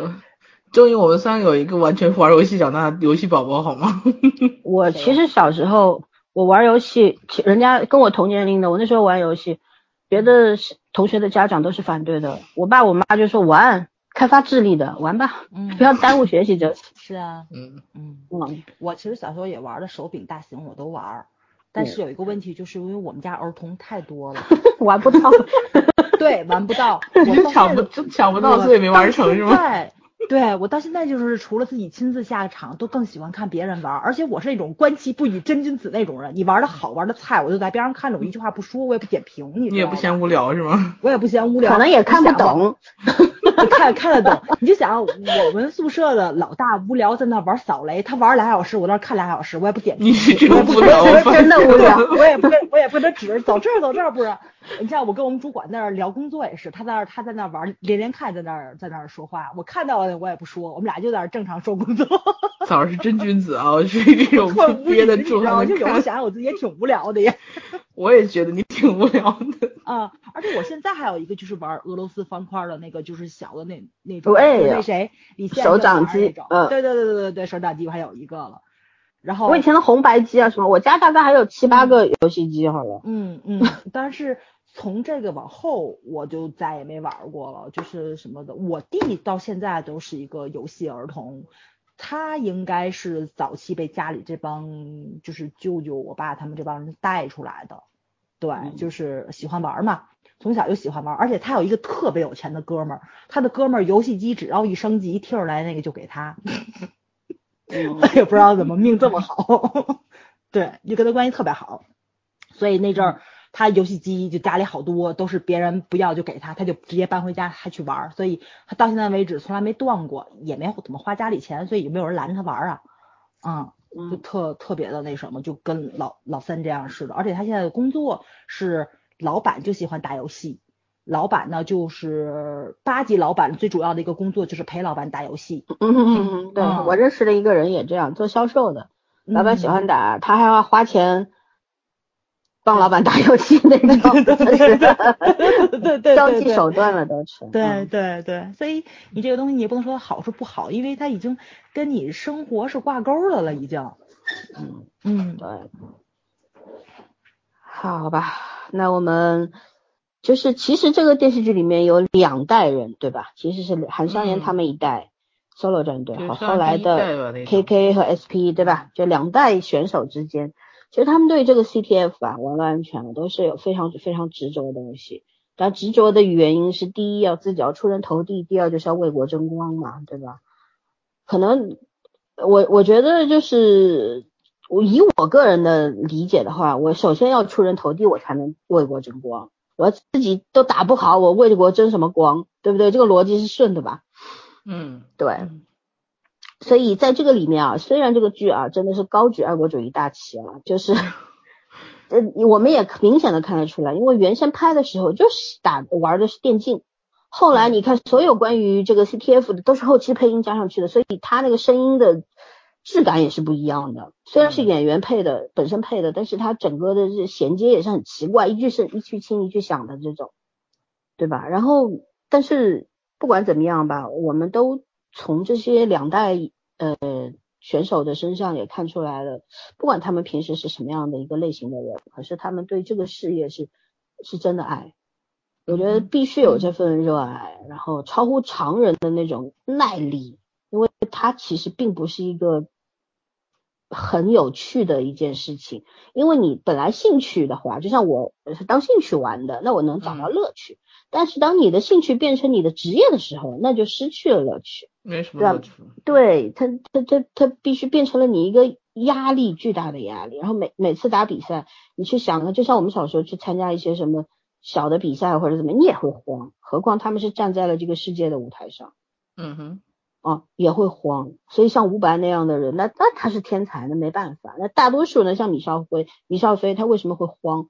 因为他不是天才，对吧？他只是一个通过自己的努力来达掉达到目标的人。可是这样的人，往往结果对他是不公平的。但是这份热爱是不能被磨灭的。如果没有这份热爱的话，我觉得没有人可以坚坚持下去，因为没有人可以保证你最后能够得到奖金啊。嗯哼，对吧？大多数人可能连最后连工资都没有，就是这样。嗯嗯，所以我觉得他给那个谁韩商言设定的这个背景很靠谱，因为大哥就有钱，所以他不在乎钱。但是他这个有钱的度，你又看到他那个是刚刚好的，他到处借钱，还挺逗的。对，我觉得这个借钱梗用的特别特别的好。嗯，是的，大家一定要。他表弟冷面杀神，天天 手心里门清，什么都知道。到最后连钱包都掏空了，好惨。就借钱谈恋爱，你知道吗？谈恋爱谈恋爱这个梗太有意思了，就是我就觉得就很就是说，这为什么我们说它不是一个霸总剧？霸总剧不缺钱，不差钱，但是它这个剧，你你要说它是一个甜宠剧吧，但也不完也不完全。嗯，我觉得它其实在里边糅杂了很多很多的元素，是吧？它不仅有嗯个人的表现，还有很多的群像在里面，然后。就是他后面比前面拍的好很多，就是加的内容越来越丰满了。嗯，而且咱看了半天，其实你是能看出来了，韩商言为那个谁，为那个就是那个小鱿鱼做的事情，很多事情是跟钱没有关系的，但是唯一跟钱挂钩了就是那条手链，对吧？就是那条手链。有啊，有游戏，他买了那么多游戏，你知道看那个弹幕里面都在说记得还小白钱，就是小白的钱，你要不要脸那种。笑死了！这这不是确认关系之后吗？我说在那个假假恋爱的过程中，对吧？他的那个他的那个分寸感掌握的还是非常好的。但是我特别喜欢韩商言的那一点，就是即使是在醉酒的状态下，即使是在女主不知道的情况下，然后给了就给了，给了就绝不拿回来。对对对，太爷们儿了这事儿，没错没错。穷的叮当，破产了也得给。对啊，我跟你说过吗？我妹的那个闺蜜跟那个就是追求她的男生说不合适，没在一起的时候，那男的连油钱都要了，就我接你上下班的油钱都要了。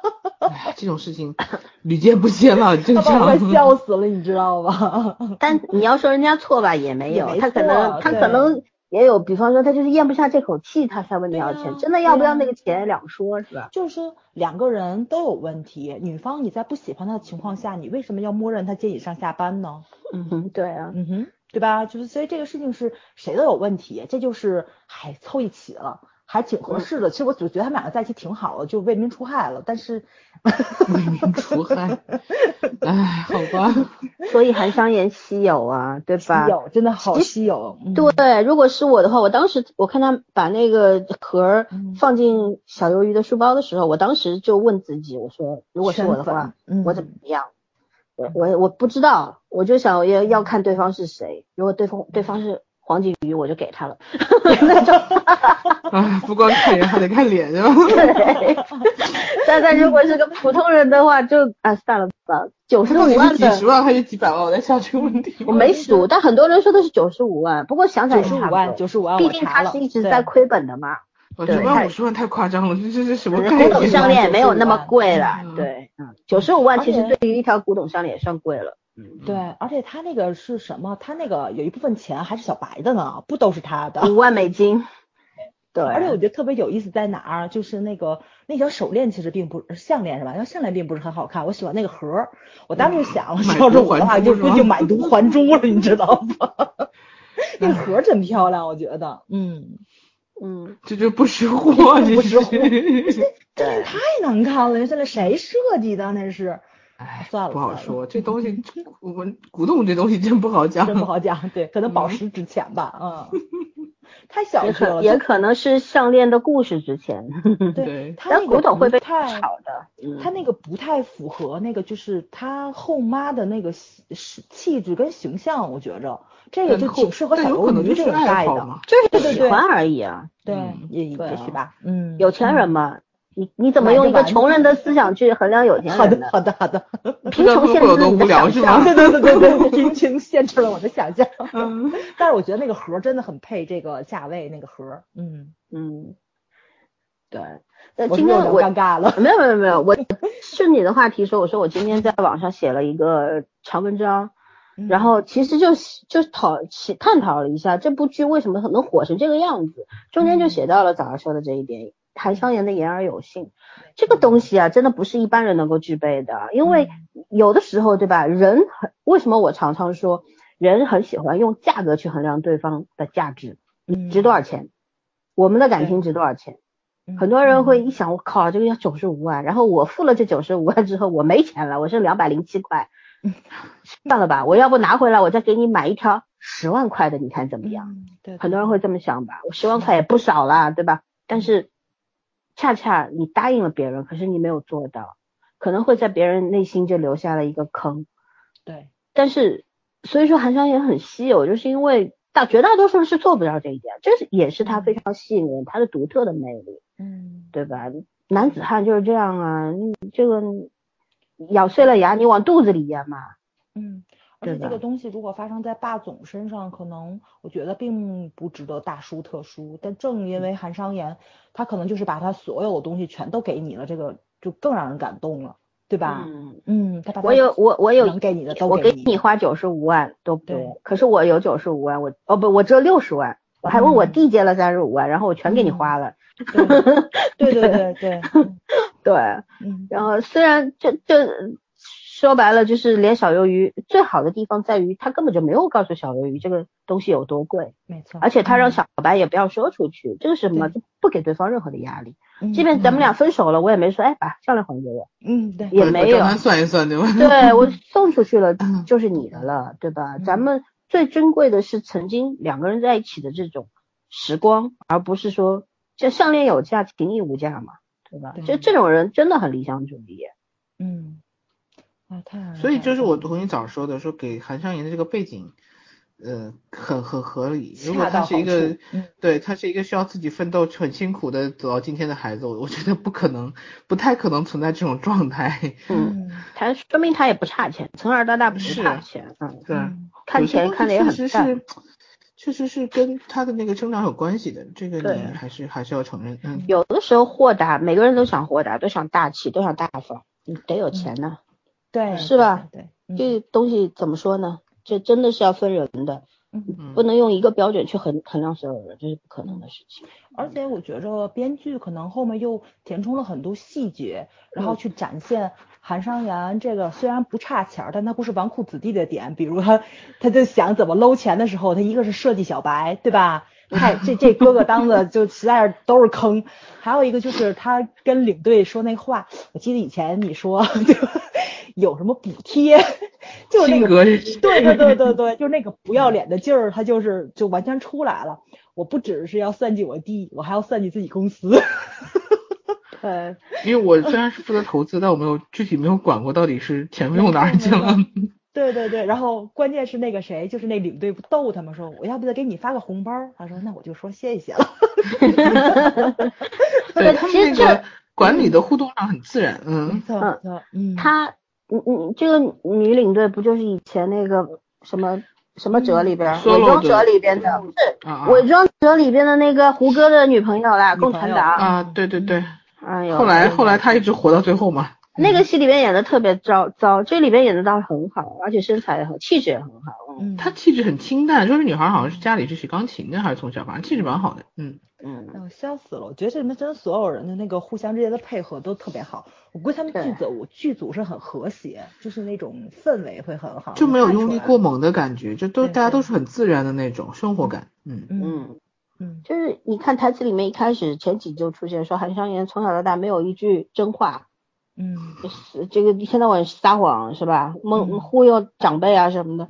然后事实上，我们也觉得像这样的人，应该他不是要忽悠谁，他只是不想不想跟你多啰嗦，就那随便一句话就塞过去拉倒。敷衍说白了就是，或者就把话说绝了，咱不要再往下说了，就这种态度。但是就是说嘛，绝不讨好谁嘛。嗯。但是你看他后面坑钱这这几段，其实也侧面去反映出来，他确实是一个。骨子里边是个逗逼、油头滑脑的，没错，没错。这高冷只是他的壳而已，对吧？嗯，懒得懒得应付你就是这样。高冷是一件武器，看是对谁用嘛，对吧？嗯嗯。所以我觉得他这个填充的细节真的是特别好，而且表现力也是有用的这个东西。对，它不只是作为一个笑点去吸引观众，对吧？就在屏幕上的这个注意力，我觉得并不只是，它是有作用在里面的。它丰满了很多人物关系跟那人物性格。我觉得这个是很正常的编剧要做到的一种工作，但是现在很多人不具备了，对吧？就这个剧之所以好，不就是好在这儿了吗？它具备了这个，嗯，这个基本的素质在，这是最基本的一个素质了。对，嗯嗯，就是克制那种含蓄和克制，嗯嗯。明明就是甜宠剧的偶像剧的设定，可是他也演出了一些生活的本真的东西，没错，对吧？他在里边加入了人们最最渴望的两件东西，一个是爱，还有一个是梦想，就把两两这两个东西平衡好，对于一个普通人来说是一件很难的事情，嗯嗯，对吧？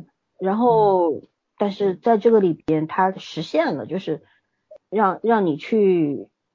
让我们这种普罗大众能够看到一个奇迹的诞生。嗯哼。然后，呃，我觉得就是说，以前呢，大家很喜欢看霸总，其实观众的口味是升级的嘛。在最早的时候看琼瑶奶奶，喜欢看怨妇嘛，对吧？然后后面呢，就就陈凯伦啊什么的，就是双方都很有钱，就谈的都是这种很有钱的人的事。对。但那种旗鼓相当只是金钱上的，对吧？后来就发展到就是前些年的什么霸道总裁呀什么的那种灰姑娘情节嘛。我一无所有，但是你爱我，可以给我你的一切，包括你自己，就满足大家灰姑娘情节。后来从太阳的后裔开始就是势均力敌的爱情。然后你看到这个剧里面，我觉得，呃，它也是另一种形式上的势均力敌的爱情吧，就是。咱抛去这两个人他自己具备的业务能力，一个是天才这个 CTF 选手，还有一个是这个天才学霸美少女，把这两个都抛掉，我们就讲人的性格。我觉得他们两个之间就是那种真正的互补，一个一个外刚内柔，外冷内热。但是小鱿鱼是什么？外柔内刚，他内心是非常的强坚强的强硬的，其实他他的。那个舍友不是跟他说吗？我怎么去安慰一个学霸呢？你都失恋了，你还你还能够什么公安局给人做再生？对，然后还能够去公安局，然后把自己的项目说的明明白白，出来对吧？情绪又来了，继续哭，哎呦笑死我了那点。对对，所以说就是一个，他就有点像理，就有点像理科的女生的那种状态。是，所以他们两个人真的是一个，可能大家都是。不完整的、不完美的人，可是拼在一块儿就是一个完美的组合嘛。这个可能就是我们理想中的爱情的最佳模式了吧？减去年龄感啊、外表什么的，咱们虽然是始于五官，终于三观，为什么一开始大家都要看脸？可是你光看脸和肉体是不够的啊！你看两个月你也看厌了，对不对？你还是要看这个人的内在的。那这个人的到底是？因为什么而打动你？可能是因为他的眼睛、他的美腿，但是因为什么留住你？一定是他的内心嘛，对吧？所以小鱼虽然年纪小，但是他能够给他，我觉得就是小鱿鱼承担了很多种复杂的角色：女儿、情呃就是爱侣，爱侣对吧？甚至有的时候是妈，还有灵魂伴侣那种。然后呃，韩商言其实对小月也是一样的。网上有一个我特别讨厌的叫法叫爹系男友，我觉得一点都不是。他真的有的时候，他有的时候像父亲。那我觉得一对健康的呃恋人之间，其实真的是要充当呃父子。对朋友的各种各样的角色的，你要不断的变化，才具备永恒的魅力呀。而且你要在不同的时刻给予他不同的关爱、不同的感觉，就感情才能够长久嘛，对吧？而这点的话，我觉得电视剧我们因为以前也看过霸总剧啊什么的，就很莫名，人物立不起来，两个人之间的感情产生的也很奇怪，对吧？什么就那个啥。突然看到你从你摔了一跤，然后我爱上了你，好好奇怪啊！为什么他摔了一跤，摔出什么来了？你爱上了他，对不对？不能理解。但这个里面是有魅力哦。嗯，虽然小鱿鱼是对他一眼一见钟情吧，对吧？也是始于五官，可是真正的喜欢这个人开始是什么？是从网上搜索到了韩商言十年前的种种的表现，对吧？他真正爱上这个男人是因为。他曾经他是杠神，然后杠神这个名称名称是怎么得来的？除了他超强的这个能力之外，他的实力之外，更多的是他为什么会离开 solo 战队？他到底为这个战队做了什么？付出过多少？然后他离开的时候那段话，我也觉得写的特别好。包括后来他又白手起家把 KK 组建起来。其实一个男人真正能够给一个女人致命的吸引力，是在于他。他可能对他的呃身边的人，然后他对他的事业的那种执着、认真和热爱，才是真正吸引一个女人的地方。没错，对吧？然后你说小鱿鱼如果是一个真正的傻白甜，只会撒娇，然后呃就脑袋空空，不是学霸，然后也没有办法真正的去懂得韩商言，韩商言真的会喜欢他吗？嗯，小说里边。写的是他们两个为什么会，呃，又开始就开始分手了之后又复合，是因为韩商言觉得你那天喝醉了酒扑了我。小说里面是扑了他之后，两个人有很长时间的亲吻，然后要发展到滚床单了。韩商言这时候想反应过来了，就觉得不能这么干，我不是禽兽。然后他拿头撞了墙，你知道吗？哦，所以头上有个伤是吗？对，但是电视剧里面是改了，是是是是是那个小说把他给。对，推了一下，所以电视剧里面改的就很清淡，嗯，但是反而这种清淡成立了一种正常的逻辑关系，对吧？这个感情是一步步往下走。小说里面是很奇怪，就是我的生理发生了变化，因为你，我觉得我要对你负责，然后我们在一起吧，这种直男癌，很奇怪，你知道吗？就我觉得小说里面那种那种感情，我一直没明白。我看完整部小说，我都不知道还是为什么爱小说。小说里这种套路特别直男癌吗？对啊，可是什么就就网友网友就超爱看啦，读者就超爱看这种，你知道吗？就是有真的，我还是重复那句话，有些读者不论男女啊，有有那种被凌辱的欲望，就是那种被控制的那种霸道，被那个什么什么。对，真的有些人，但你说这个病态嘛，他也不是，追求原因原对原因有很多，一种刺激感。真的发生在你身上，你不会要的。但是你看小说里面的故事，你要嘛，所以反而就是觉得这种很爽文，这是爽的原因之一。我想起来那个谁，李静，李静那个采访节目嘛，嗯，呃，忘了，反正李静好像是是读编剧出身的。然后他可能就是问那个演员，就说你们拍戏的时候有没有兴奋？然后那个演员就很就很迷茫的什么兴奋？他就说扎手腕、壁咚啊什么的。然后李现说 啊，就好喜欢这种。然后就觉得对面的演员一脸懵逼的看着他，我忘了是采访谁了，因为特别搞笑。其实我觉得写东西的人都有点会脑补，你知道吗？然后自己就脑补那个画面出来。我明白李静的那个意思，就是说。喜欢你已经建立了这种喜欢的情感的时候，然后你可能是希望就是肢体上有一点亲密关系的，就是嗯，但是这个前提是建立在你们两个已经成为情侣了，但是没有成为情侣的时候，这个事情就就有一点点很可怕嘛。所以现在的编剧就是怎么能把这种情感发展到正常的那个渠道上去，这才是那个就是一个正常的一个顺序跟逻辑。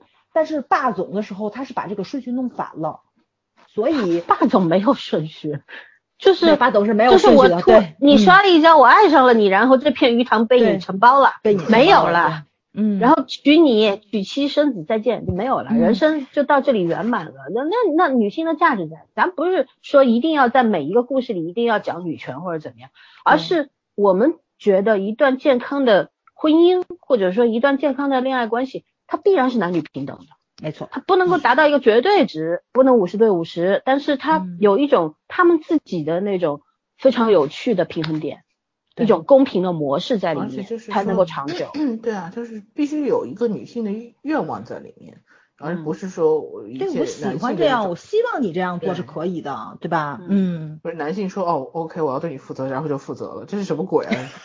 这这这就跟这这感觉就跟商场买的东西挑在挑货架上挑来挑去，哦，我就看上你了，那我就把你买回家，没有区别的。嗯，是你不是宠物啊，你是个人啊。嗯人跟哪怕是再亲密的人之间，也是要有尊重这种东西存在。尊重是第一位，分寸感才会产生。你没有尊重，就没有分寸感，对吧？那就是野蛮，是掠夺，那就什么什么爱呀、那是那叫虐恋吧？就那就匪我思存最喜欢的东西。就是反正反正是你爱不爱我都要爱你，然后你必须得爱我，就是这种。对，虐死我吧，我也会爱你，嗯非你莫属。我的妈呀！这真的是这真的有点心理有问题了。嗯对，所以我一直讨厌他的小说就是这样了。嗯虽然他氛围写的很好，但是真的内容我让我牙酸嗯牙倒那种。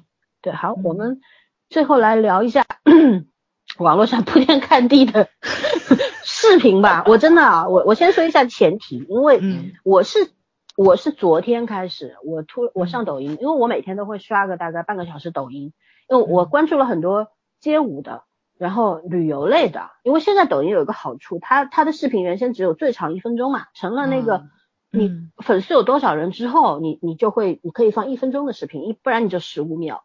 那现在就发展发展到你可以放一个好几分钟的视频，在底下有个连接。如果你对它的一分钟的视频有兴趣，你就可以点下面那个。所以呢，有很多那种旅游类的那个介绍，我特别喜欢看，因为它拍四五分钟的话，已经拍的很完整了，对吧？嗯尤其都是很就是那种航拍特别漂亮的，然后我就很喜欢看这个。然后昨天进到抖音里面，第一个啪打出来东方卫呃东方卫视的预告，然后大数据有给你 真相吗。很奇怪，我们我根本就没有搜，你知道吗？但我觉得哦，看个预告还是可以，那我就看吧。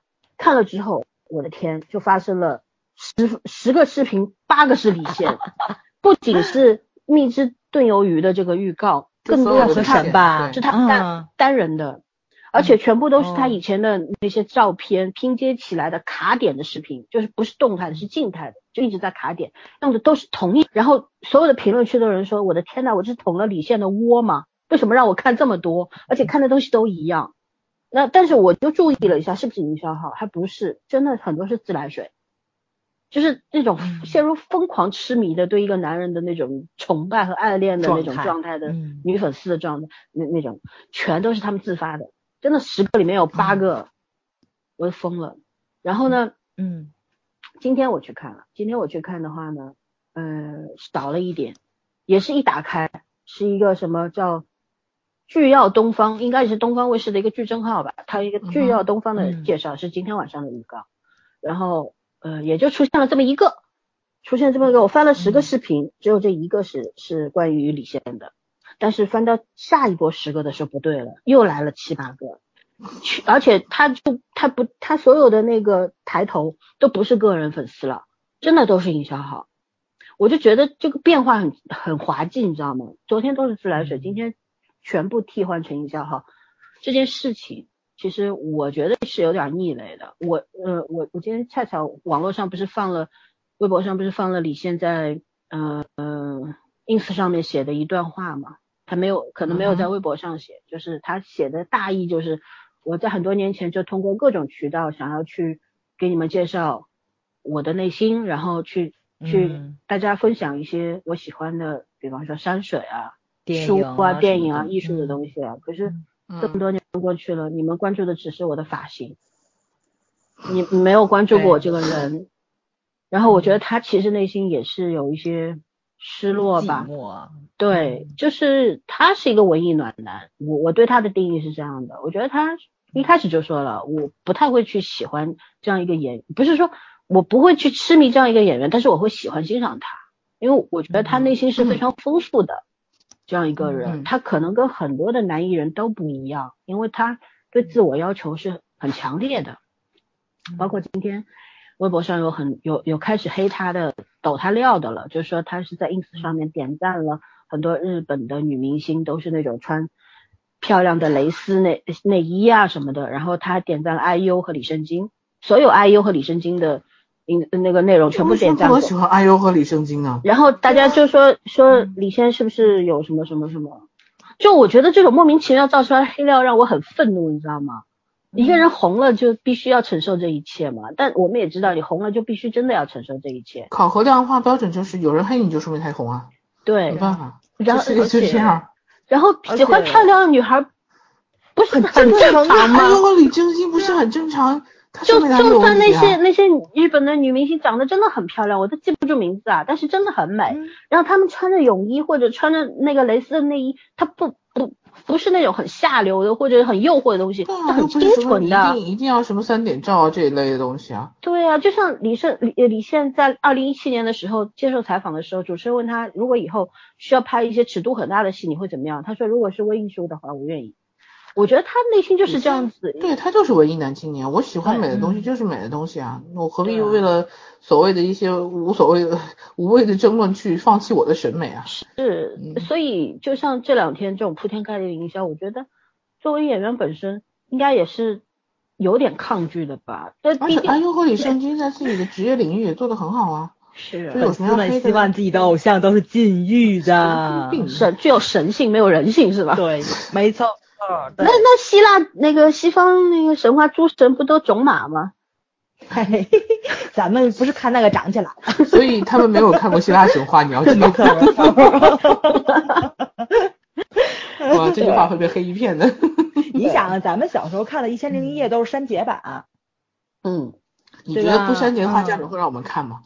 没错，没错。我就我就觉得，就是这种营，这种像今天出现大量的营销哈，这种营销模式。我其实我这种路人粉的话，路人观众的话，我真的会逆反的。但我可能不是对李现本人。可是很多路人观众会相信哎。对，大多数人会。脑子的路人观众，好吧。嗯。什么叫我属于有脑子？我一直有脑子。对啊，就是路人观众也分很多种的。对，很多人会吃这一套。但是就像咱们这种粉丝，咱们可能更关注的是他的作品。然后可能这个这部戏结束了之后，你也不过多关注他的八卦怎么样，就等他下一部作品再出再去点评，就是这样。你看我虽然说很喜欢李现，但是我可能不太知道他假粉，大部分嗯，哎对假粉，不是他不是假粉，早一直是因为粉的太多粉顾不过来。我跟你讲啊，精力有限。我跟你讲啊，昨天我在朋友圈发说为什么我看 B 站啊、抖音啊那么多呢？我没有关注过李现，然后小鱼就说。那 B 站那么多李现的视频哪来的？推荐哪来的？我说早上看的，然后然后小鱼说怎么可能？早上上我的 B 站，我说我们三个人不是共用一个账号吗？他忘了。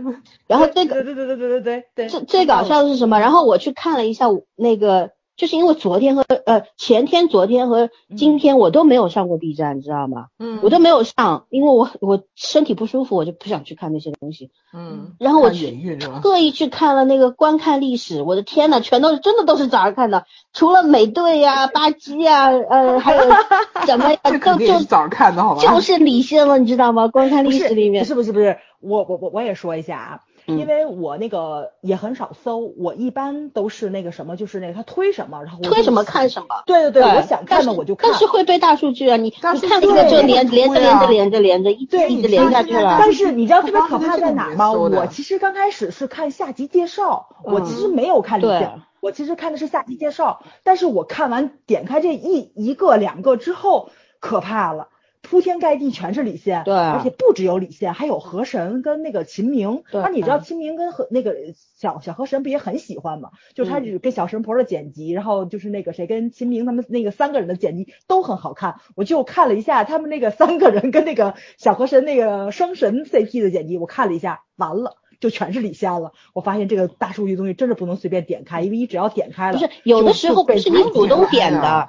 不是你主动点的，你你就像我抖音上面，我就看了一个预告而已啊，嗯，对吧？看预告不是很正常的行为吗？我觉得就是，但是问题他后面给你推的就全是李现了，你没有机会去点。如果他给你推荐三次的东西，你都你点，你每次都点都点了，然后他就会认认同你是想看这个。你的行为，而且加上如果你的介绍，比如说性别是女的话，他会先给你推男的。那个性别应该是男的，小鱼不会性别是女的，那那那估计就是营销了，那估计就是看谁营销的比较厉害。小鱼的名字叫彩虹。不不不区分男女是吧？你懂懂这个梗吗？他叫彩虹，给你推个男的中性，对对对，很正常。啊，小鱼这期被黑了吗？对，哎呦，别笑死了，简直都是。对，所以说过度的营销我们是会反感的，因为李现据说是他是有自己的工作室的，只是跟一心娱乐有一些合作，但是呢，他在百度百科上面包了他的宣传。可是，在百度百公百科上面写的经纪公司就是一心娱乐，一心娱乐是杨天真的，我的天呐，你就可以联想到很多的事情。知道他原来李现原来是一心娱乐太子爷嘛？很早了，就是在红之前。但是但是现在他已经那个了呀，他已经脱，说是他已经成立自己的工作室了。但是工作室现在，哎呀，这两年反正不不太好做，而且而且关键问题是这两年一心娱乐的人特别多呀，工作室特别多，然后人也多了，不像以前他真的就是没几个艺人。对啊，所以。我觉得有一种被杨天真支配的恐惧感，你知道吗？就那 种正常啊，这个时代杨天真那一套是吃得香、吃得开的，吃得开的，对，真真没办法。所以你要不就不看，你要不就没办法。我我如果只想做一个就是纯纯演员的话，你杨天真那个套路可能不太适合你。但是如果他的你你你服从于他的这种宣传方式的话，你注定要有一些东西是他是习惯，就是以黑被黑的程度来，包括他会自黑。他的宣传方法是包括自黑，就是来来让自己更红，让你的话题性更多。嗯嗯，哎呀，说句大俗话，就是欲戴皇冠必承必承其重嘛。就是反正娱乐圈就这样，你没有话题，那个你你你没有话题，口碑再差都都好过没有话题。嗯，是的。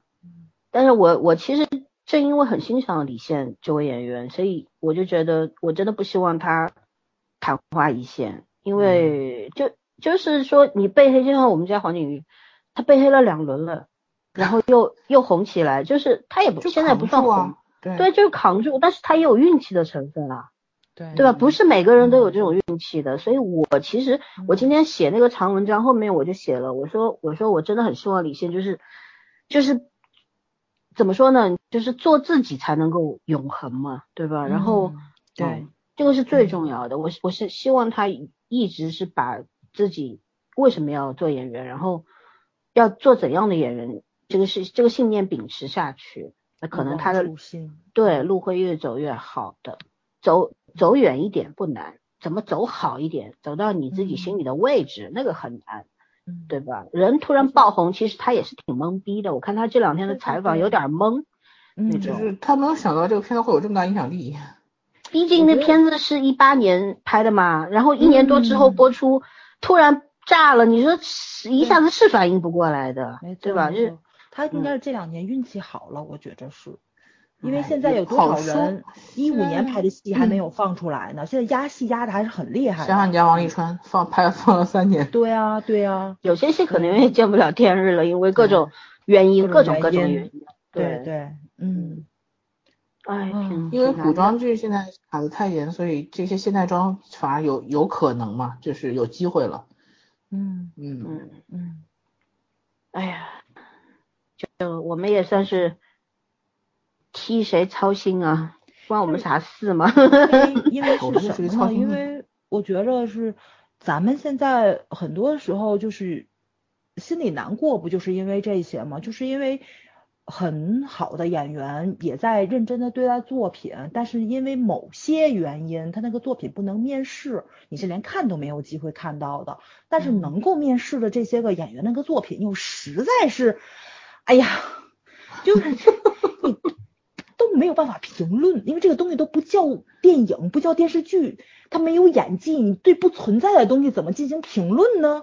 嗯不评论，不看。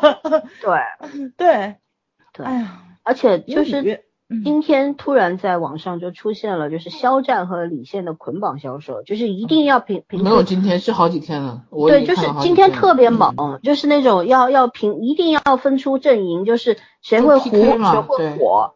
但我觉得谁会火？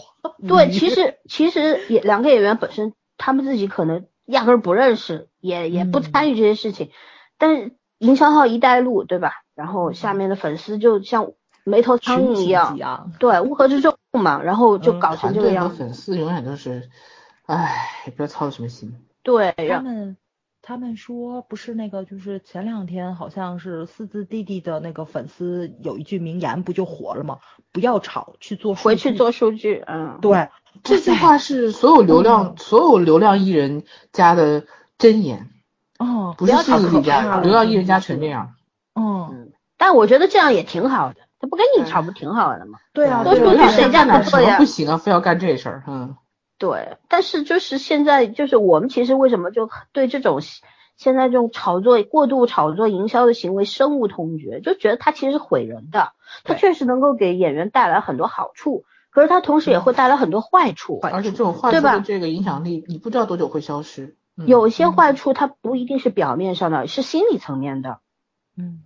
对吧？每个人心理承受力是不一样的。你看这个人看上去好像挺稳当的，好像挺坚强的。你知道他内心是什么样的吗？有些人他可能受不了这个，他就受真的受不了了，内心就瓦解掉了，对吧？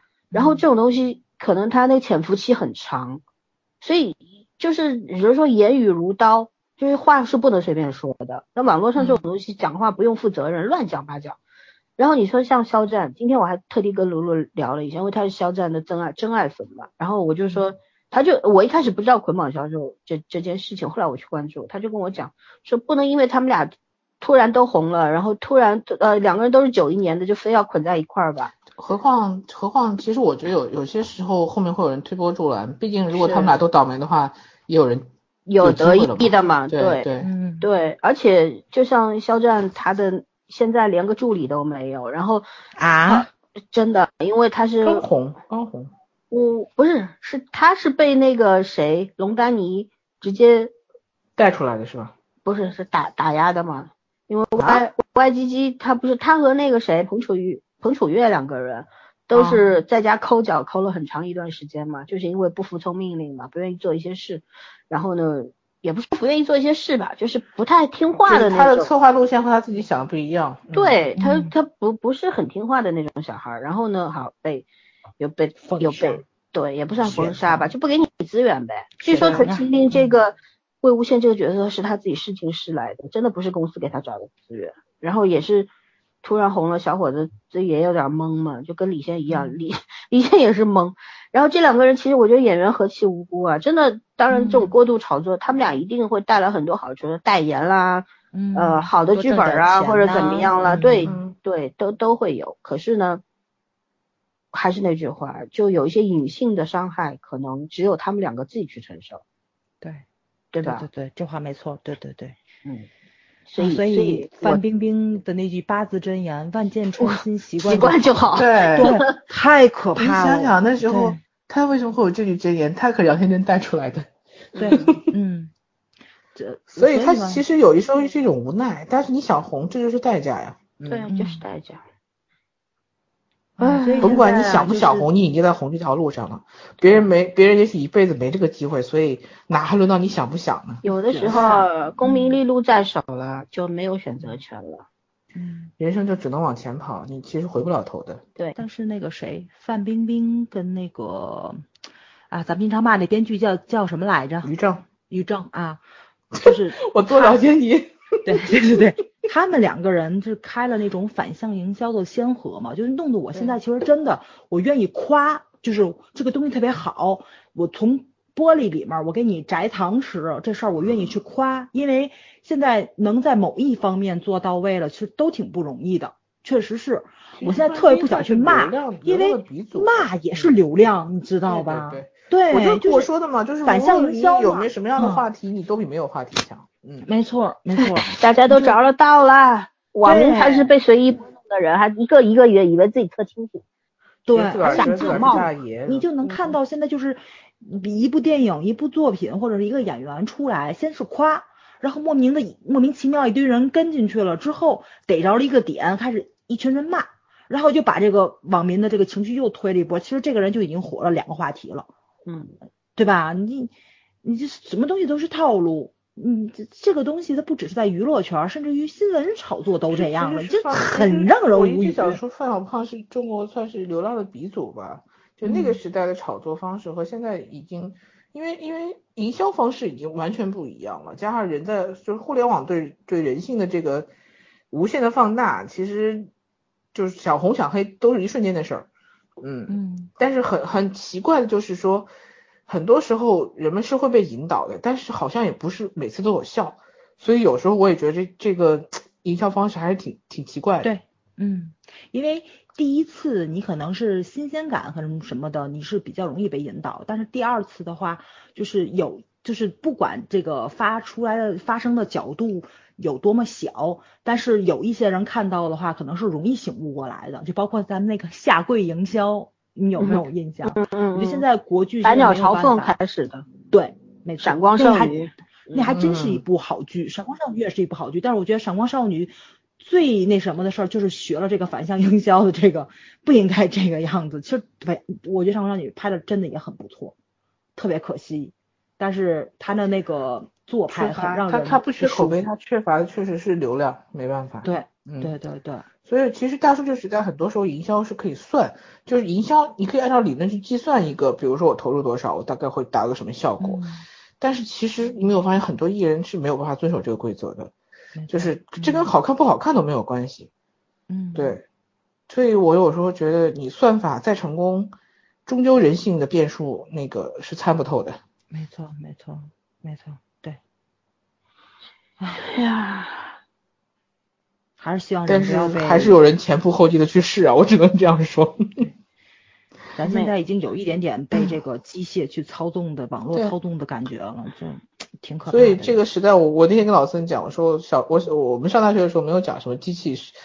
呃，机器人伦理学这一类的东西，有的话我一定去学。其实是有的，咱们那时候科幻很多都是他在探讨。就就是大学里面的专业呀，就正儿八经把它当成一个专业伦理学，起码中国是没有的。他这个东西就是其实是比较超前的，而且我觉得九十年代的时候，中国是一个特别言论开放，然后那个什么，就包括今天咱们去探讨那个电影的时候，我不也说了吗？就当年的新闻。就真的是可以把就是那个职业伦理的方面探讨出来。我们小时候真的什么都见过哎，没错没错，咱们小时候真的是什么都见过，而且是在国家电视台上去探讨职业伦理。大家都在，也不能说都在为自己的那个职业操守去捍卫吧，但是你能看到，就是真的公说公有理，婆说婆有理，但是两方都没有做错，而且两方都在尽量做到最好。我觉得这个是。现在就是说话说一半，什么都不往外说，嗯，那对，已经完全没有这么坦诚了。但是那个时代真的是，大家对自己就是那个操守或者说是自己的底线的那个捍卫、原则的捍卫上，特别的让人尊敬。但是现在已经各行各业都缺少这种精神了，就是啊，我觉得那个时代。就有一点点荒芜的感觉，你就会觉着，哎，人心不古，或者很难过，你明白吧？没有没有办法去尊敬了，已经。对对，你没有办法去尊敬，然后老百姓也是说什么就是什么，嗯，你很容易被左右。然后我今天不就看了一句那个点评嘛，那个点评说的是，就是很多时候我们的编剧写不出来好的作品，是因为他的天花板就在那里。让我觉着很有道理，因为他本身自己肚子里的墨水就只能写到这个程度，那他没有办法。但是程度比他高的人，可能探讨的东西就不可说，或者说不过审，或者说是他没有找到更有效的方法，能让大众去理解他表达的东西。对对对对对，所以，唉，不也也可能是觉得反正你们看不懂，这届观众不行。对 对对对，傲慢嘛，那种傲慢，对，嗯。嗯，傲慢与偏见嘛，唉，对，挺无语的，是的，咱怎么聊聊又聊的？对啊，人家甜宠文被聊的这么尴尬。对的，不是不是，我觉得太沉重了，咱应该开心一点。这真是一部开心的剧。所有东西到最后都是考回归到人本身的时候，就没办法很轻松。嗯嗯嗯，是。唉，就是。该怎么去结尾呢？顺便没有结尾，拉回来一句，我一直想在前面忘记了说说李现帅的时候，我想说，我觉得李现全剧最帅的时候，他穿那件银灰色的睡袍。我对，确实。目前出现的。我我想知道，那那是亚特兰斯酒店的睡袍吗？我不想知道，反正是很好看，真的是。哎，对我看我看那那是因为他身材好，真的身材好，对身材好，他身材真的是没有什么好修饰的，那个就就一件睡袍还能怎样？对，像我这种见识了这么多男性身体的人啊，对吧？我觉得身材真的很不错。好像你真的见识见识见识还是监视？见识。那两个字翻过来翻过来也是可以的。对对对，翻过来还是可以的。嗯，嗯 好吧。反正怎么说呢，我就觉得，我们聊聊聊聊到最后严肃了，但但是其实我们还是有一种为他们担忧的心情，对吧？对对。就很多事件，它可能每一件事情都没有没有那么的重要，看上去，然后好像都很轻飘飘。可是他当他这些东西所带来的伤害组合在一起的时候，心理学上有一种叫法叫做热式奶酪模型，我不知道你们有没有听说过，就是。每一个环节，你所经历的每一件事情，你在这个事情里面的每一个过程，它可能就像一片奶酪，上面呢，你们也知道，奶酪上面有很多孔嘛，蜂窝。对，然后当这些奶酪叠在一块的时候，通常没有什么意外，对吧？但是当有一些小孔凑巧叠加在一起的时候，风险因素就像光线一样，什么意思？就是透过所有的小孔导致意外的发生。就我们在身上发生过很多很多事，有一些惨剧啊，有一些你不想发生的事啊，等等啊。嗯，我们用心理学来解释的话，就是这么一个叫法。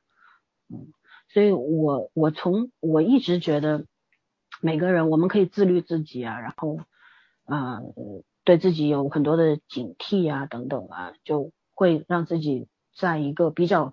安全的，然后比较健康的一个方向去发展。但是，当你喜欢的一些人，你你欣赏的一些人，尤其是这些艺人演员，然后你对他们其实就是那种嗯雾里看花的那种感觉吧，很美，你不敢去靠近。你一旦靠近的话，你可能会让你失落，然后你会逃走、爬墙等等等等。但是。当你处在一个你非常欣赏他们、喜欢他们的时候，那种很莫名的不不能够去称情感，其实不是不能够称其为爱情，对吧？有些人说这是我我喜欢你。我那天看到一个女孩子在视频上写的：“我十七岁爱上了黄金，我现在二十岁，我还爱他。”这大概是我见过最美丽的爱情。我呸！爱什么爱？爱情。你你说最美丽双方的，我告诉你，最美那句真的拍的特别顺嘴，就是最美丽的暗恋或者喜欢都可以。你说爱情我是不同意的，那那我们就不能称之为你对一个演员的迷恋或者说什么那是爱情或者怎么样，但是你肯定是一份很珍贵的感情，因为你对一个陌生人，你对他的所有的一切你都是关注的，你花了很多的时间精力，然后你你去你要你要去欣赏他，然后甚至为他辩解。或者怎么样，为他跟别的人站队，你是为他还是为自己？你心里自己清楚，对吧？但是不管怎么样，你所有的行为都指向你对这个人，你单方面的想要去负为他负责，捍卫他。那当这种感情出现的时候，你肯定会希望这个人他一路走的非常非常的顺畅，然后不要经历那么多。你你看到眼睛能够预见到很多可能不好的事情会发生。因为我们前之前也有经验了嘛，对吧？我们也看到过一个人的呃突然的爆红，然后一个人突然的陨落，昙花一现等等。嗯，那些人你不喜欢的，你随他去；但你喜欢的人，你一定会不希望发生那些事。所以这，嗯，对，这也是我们最后部分为什么会谈论到这个事情的原因。然后，就是我们真切的作为一个路人围观的粉丝而感到的一种。对，莫名的恐慌吗？我我一直觉得我我我真的很讨厌这种这种营销模式，太可怕了。就我朋友有一句话叫做病毒式营销。对，就是病毒式营销。对，我其实一直很想知道，为什么这个时代会会流行病毒式营销，并且它会有用。就大家明明知道病毒是一个不好的东西，为什么还是会这么快的传染，或者是？因为每个人可能都是容器吧。嗯嗯。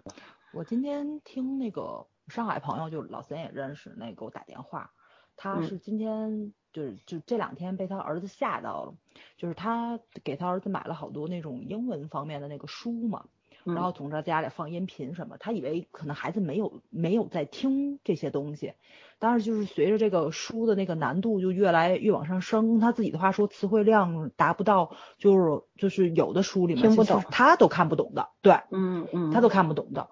但是这两天他儿子断断续就就就是不是一字一句给他翻译的，是给他讲了一下这本书讲的是什么内容，他就傻了，天才傻了。嗯，也不小了，宝贝儿也不小，上幼儿园了都。那还不是天才吗？英文呢？我的英文都不一定有他好。不应该也没有这么难，应该也没有，就是咱们只是词汇量不到。会高。对你就像有有一些比较蹊跷的花什么，他不有点读笔译，他是能点开那个英文怎么怎怎么那个什么的，就是发音啊什么的。所以他是一直自己在家里玩，他没有有意识的去教过他。所以他也没有有意识的去自学，你明白这个意思吧？嗯所以很多时候你是不了解那个故事主要是在讲什么的，但是他跟你说出来了，所以他就觉得就是这个东西不再就是那个什么来，就是那个你一蹴而就，其实就是一个长期这么一个过程，是很久很久了。嗯，这个事情发生了很久了，潜移默化当中就对你产生一种对，就就已经产生了一种变化了，就已经对，所以所以我觉得这个东西也。印证到演员的身上，就包括像现在李现他这么火，不是因为他这一部剧的事情，是因为他从他上学开始一直到现在他积累的东西的一个结果，所以他才红。就跟现在那个谁，那个《长安十二时辰》的张小静是一个意思。雷大头，大头演了这么多剧，对吧？他都没有火，但是他现在火了，并不只因为前夫哥，是因为他一直在默默的去演戏。而且他没有因为自己不红就放弃这份职业，是因为他坚持下来了。其实我觉得很多时候粉丝也应该跟自己的偶像去学，坚持是很重要的。不是说你现在你给他做了多少流量，是这辈子你都给他做流量才是，对吧？嗯，不是你要让他变成一个不需要流量的人，没错。就像他只要出现就自带流量就可以，对，没错没错。像我们的学友哥、德华哥是吧？就是要不要流量，就是每一个时代的孩子和人都会喜欢他。嗯，对对，没错没错。哎，得了吧，都还说了，唱歌也就那样，张学友 受不了了，我都要。那也很正常，因为这个时代你让他们去改成这种。hiphop 风格，他也尝试过，不是没有尝试过。但是说实话，我们听的人都会觉得有点不伦不类的。我觉得情歌才是王道。对对对，就是每个年代的人都有自己这种审美习惯。对，这东西真没办法强求。嗯，对呀，没有对错。的种类是没有高低的，但音乐确实。周杰伦现在都被人嫌弃到不行。对对。因为他现在真的是有点懒得出歌了，他不是懒得出歌，我觉得他是自从有了孩子之后，他就真的内心变成了小公主，你知道吗？对对对，恨不得演童话那种儿歌出来的感觉。就是袁惟仁说的那个话，因为太幸福了，太幸福了，我就不会作曲，我就不就我就不会去情歌之所以好听的情歌都是很伤感的，他不伤感，你让他最伤的那个时候不是伤感啦，情歌好多情歌为什么那么的哀伤，都是因为第三者。没有脑补一一万种也是可以的，比如说我们我们相爱但不能在一起这种巴拉巴拉，反正就是感情你可以有很多共情的心理嘛。但是他现在太幸福，他没有这个办法去跟人共情了，所以我就觉着那英特逗，那英就说嘛，说的是那个就是运气。因为袁惟仁就是那个情商了，写了这首歌。那英刚失恋，唱了这个歌，所以这歌就火了。然后我倍儿无语，你知道吗？但是你想，确实是，就因为两个人都是真情实感，这个东西。可是我们不能因为每次唱一首情歌就要失一次恋，这个成本太高了。不不不不，他其实想，他只是以段子的形式去讲，但是他其实想传达的就是真实。人活得太幸福是没有什么创，没有什么创造力，没有创造力的。你被爱包围了，你怎么可能渴求爱呢？没错。对对吗？太对了，嗯，你那个是造出来的一种感情，而不是真实的一个感情。这个这个是没有什么可比性。雾雾里看花永远最美啦，就是这个意思啦，对吧？最美不过暗恋时嘛。嗯，你懂啥呀？你按过吗？人家韩商言三十岁练，你三十七了，大哥。到时候 我再往上虚一岁，我还三十六呢。也是阅人无数了，已经。好了好了，你三十六，行。越南无数，还没过生日呢。刚刚说的是什么剑南无数是吧？没有，是是什么来着？剑南无数，哪个剑？回头我我探讨一下，真的。好吧，我们不能再说下去了，已经快两个半小时。对啊，我们已经跑又又开始跑题了。我觉得我应该，我们应该结束，然后去追。新新的两集，新的两集，走走撤对对对对，我们撤吧。就到这儿吧。如果这个剧以后还能聊的话，我们可能还会再聊的。嗯，对对对。如果不能聊的话，我们再骂一期。崩了就不聊了，不浪费时间。嗯，对对对对，不骂不骂，不给赠流量。嗯，对，好吧。你对流量有什么怨念？嗯嗯，拜拜拜拜拜。天空的浮云好坏都当作风光。若会有暴雨，把彩虹当奖赏。记得那些眼泪流过的地方，等待某天会开出花香。就算梦很长，会让人迷惘，我不会慌张，爱在我心上。未来约好，用快乐取代悲伤。走过了迂回，最终会抵达天荒。让未来揭晓所有未知的远方，伤口的勋章变成永恒序章。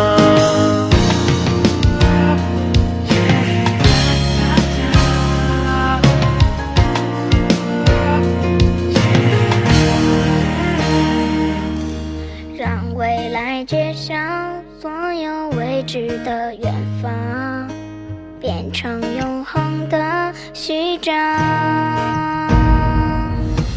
和未来约好，用快乐取代悲伤。走过了迂回。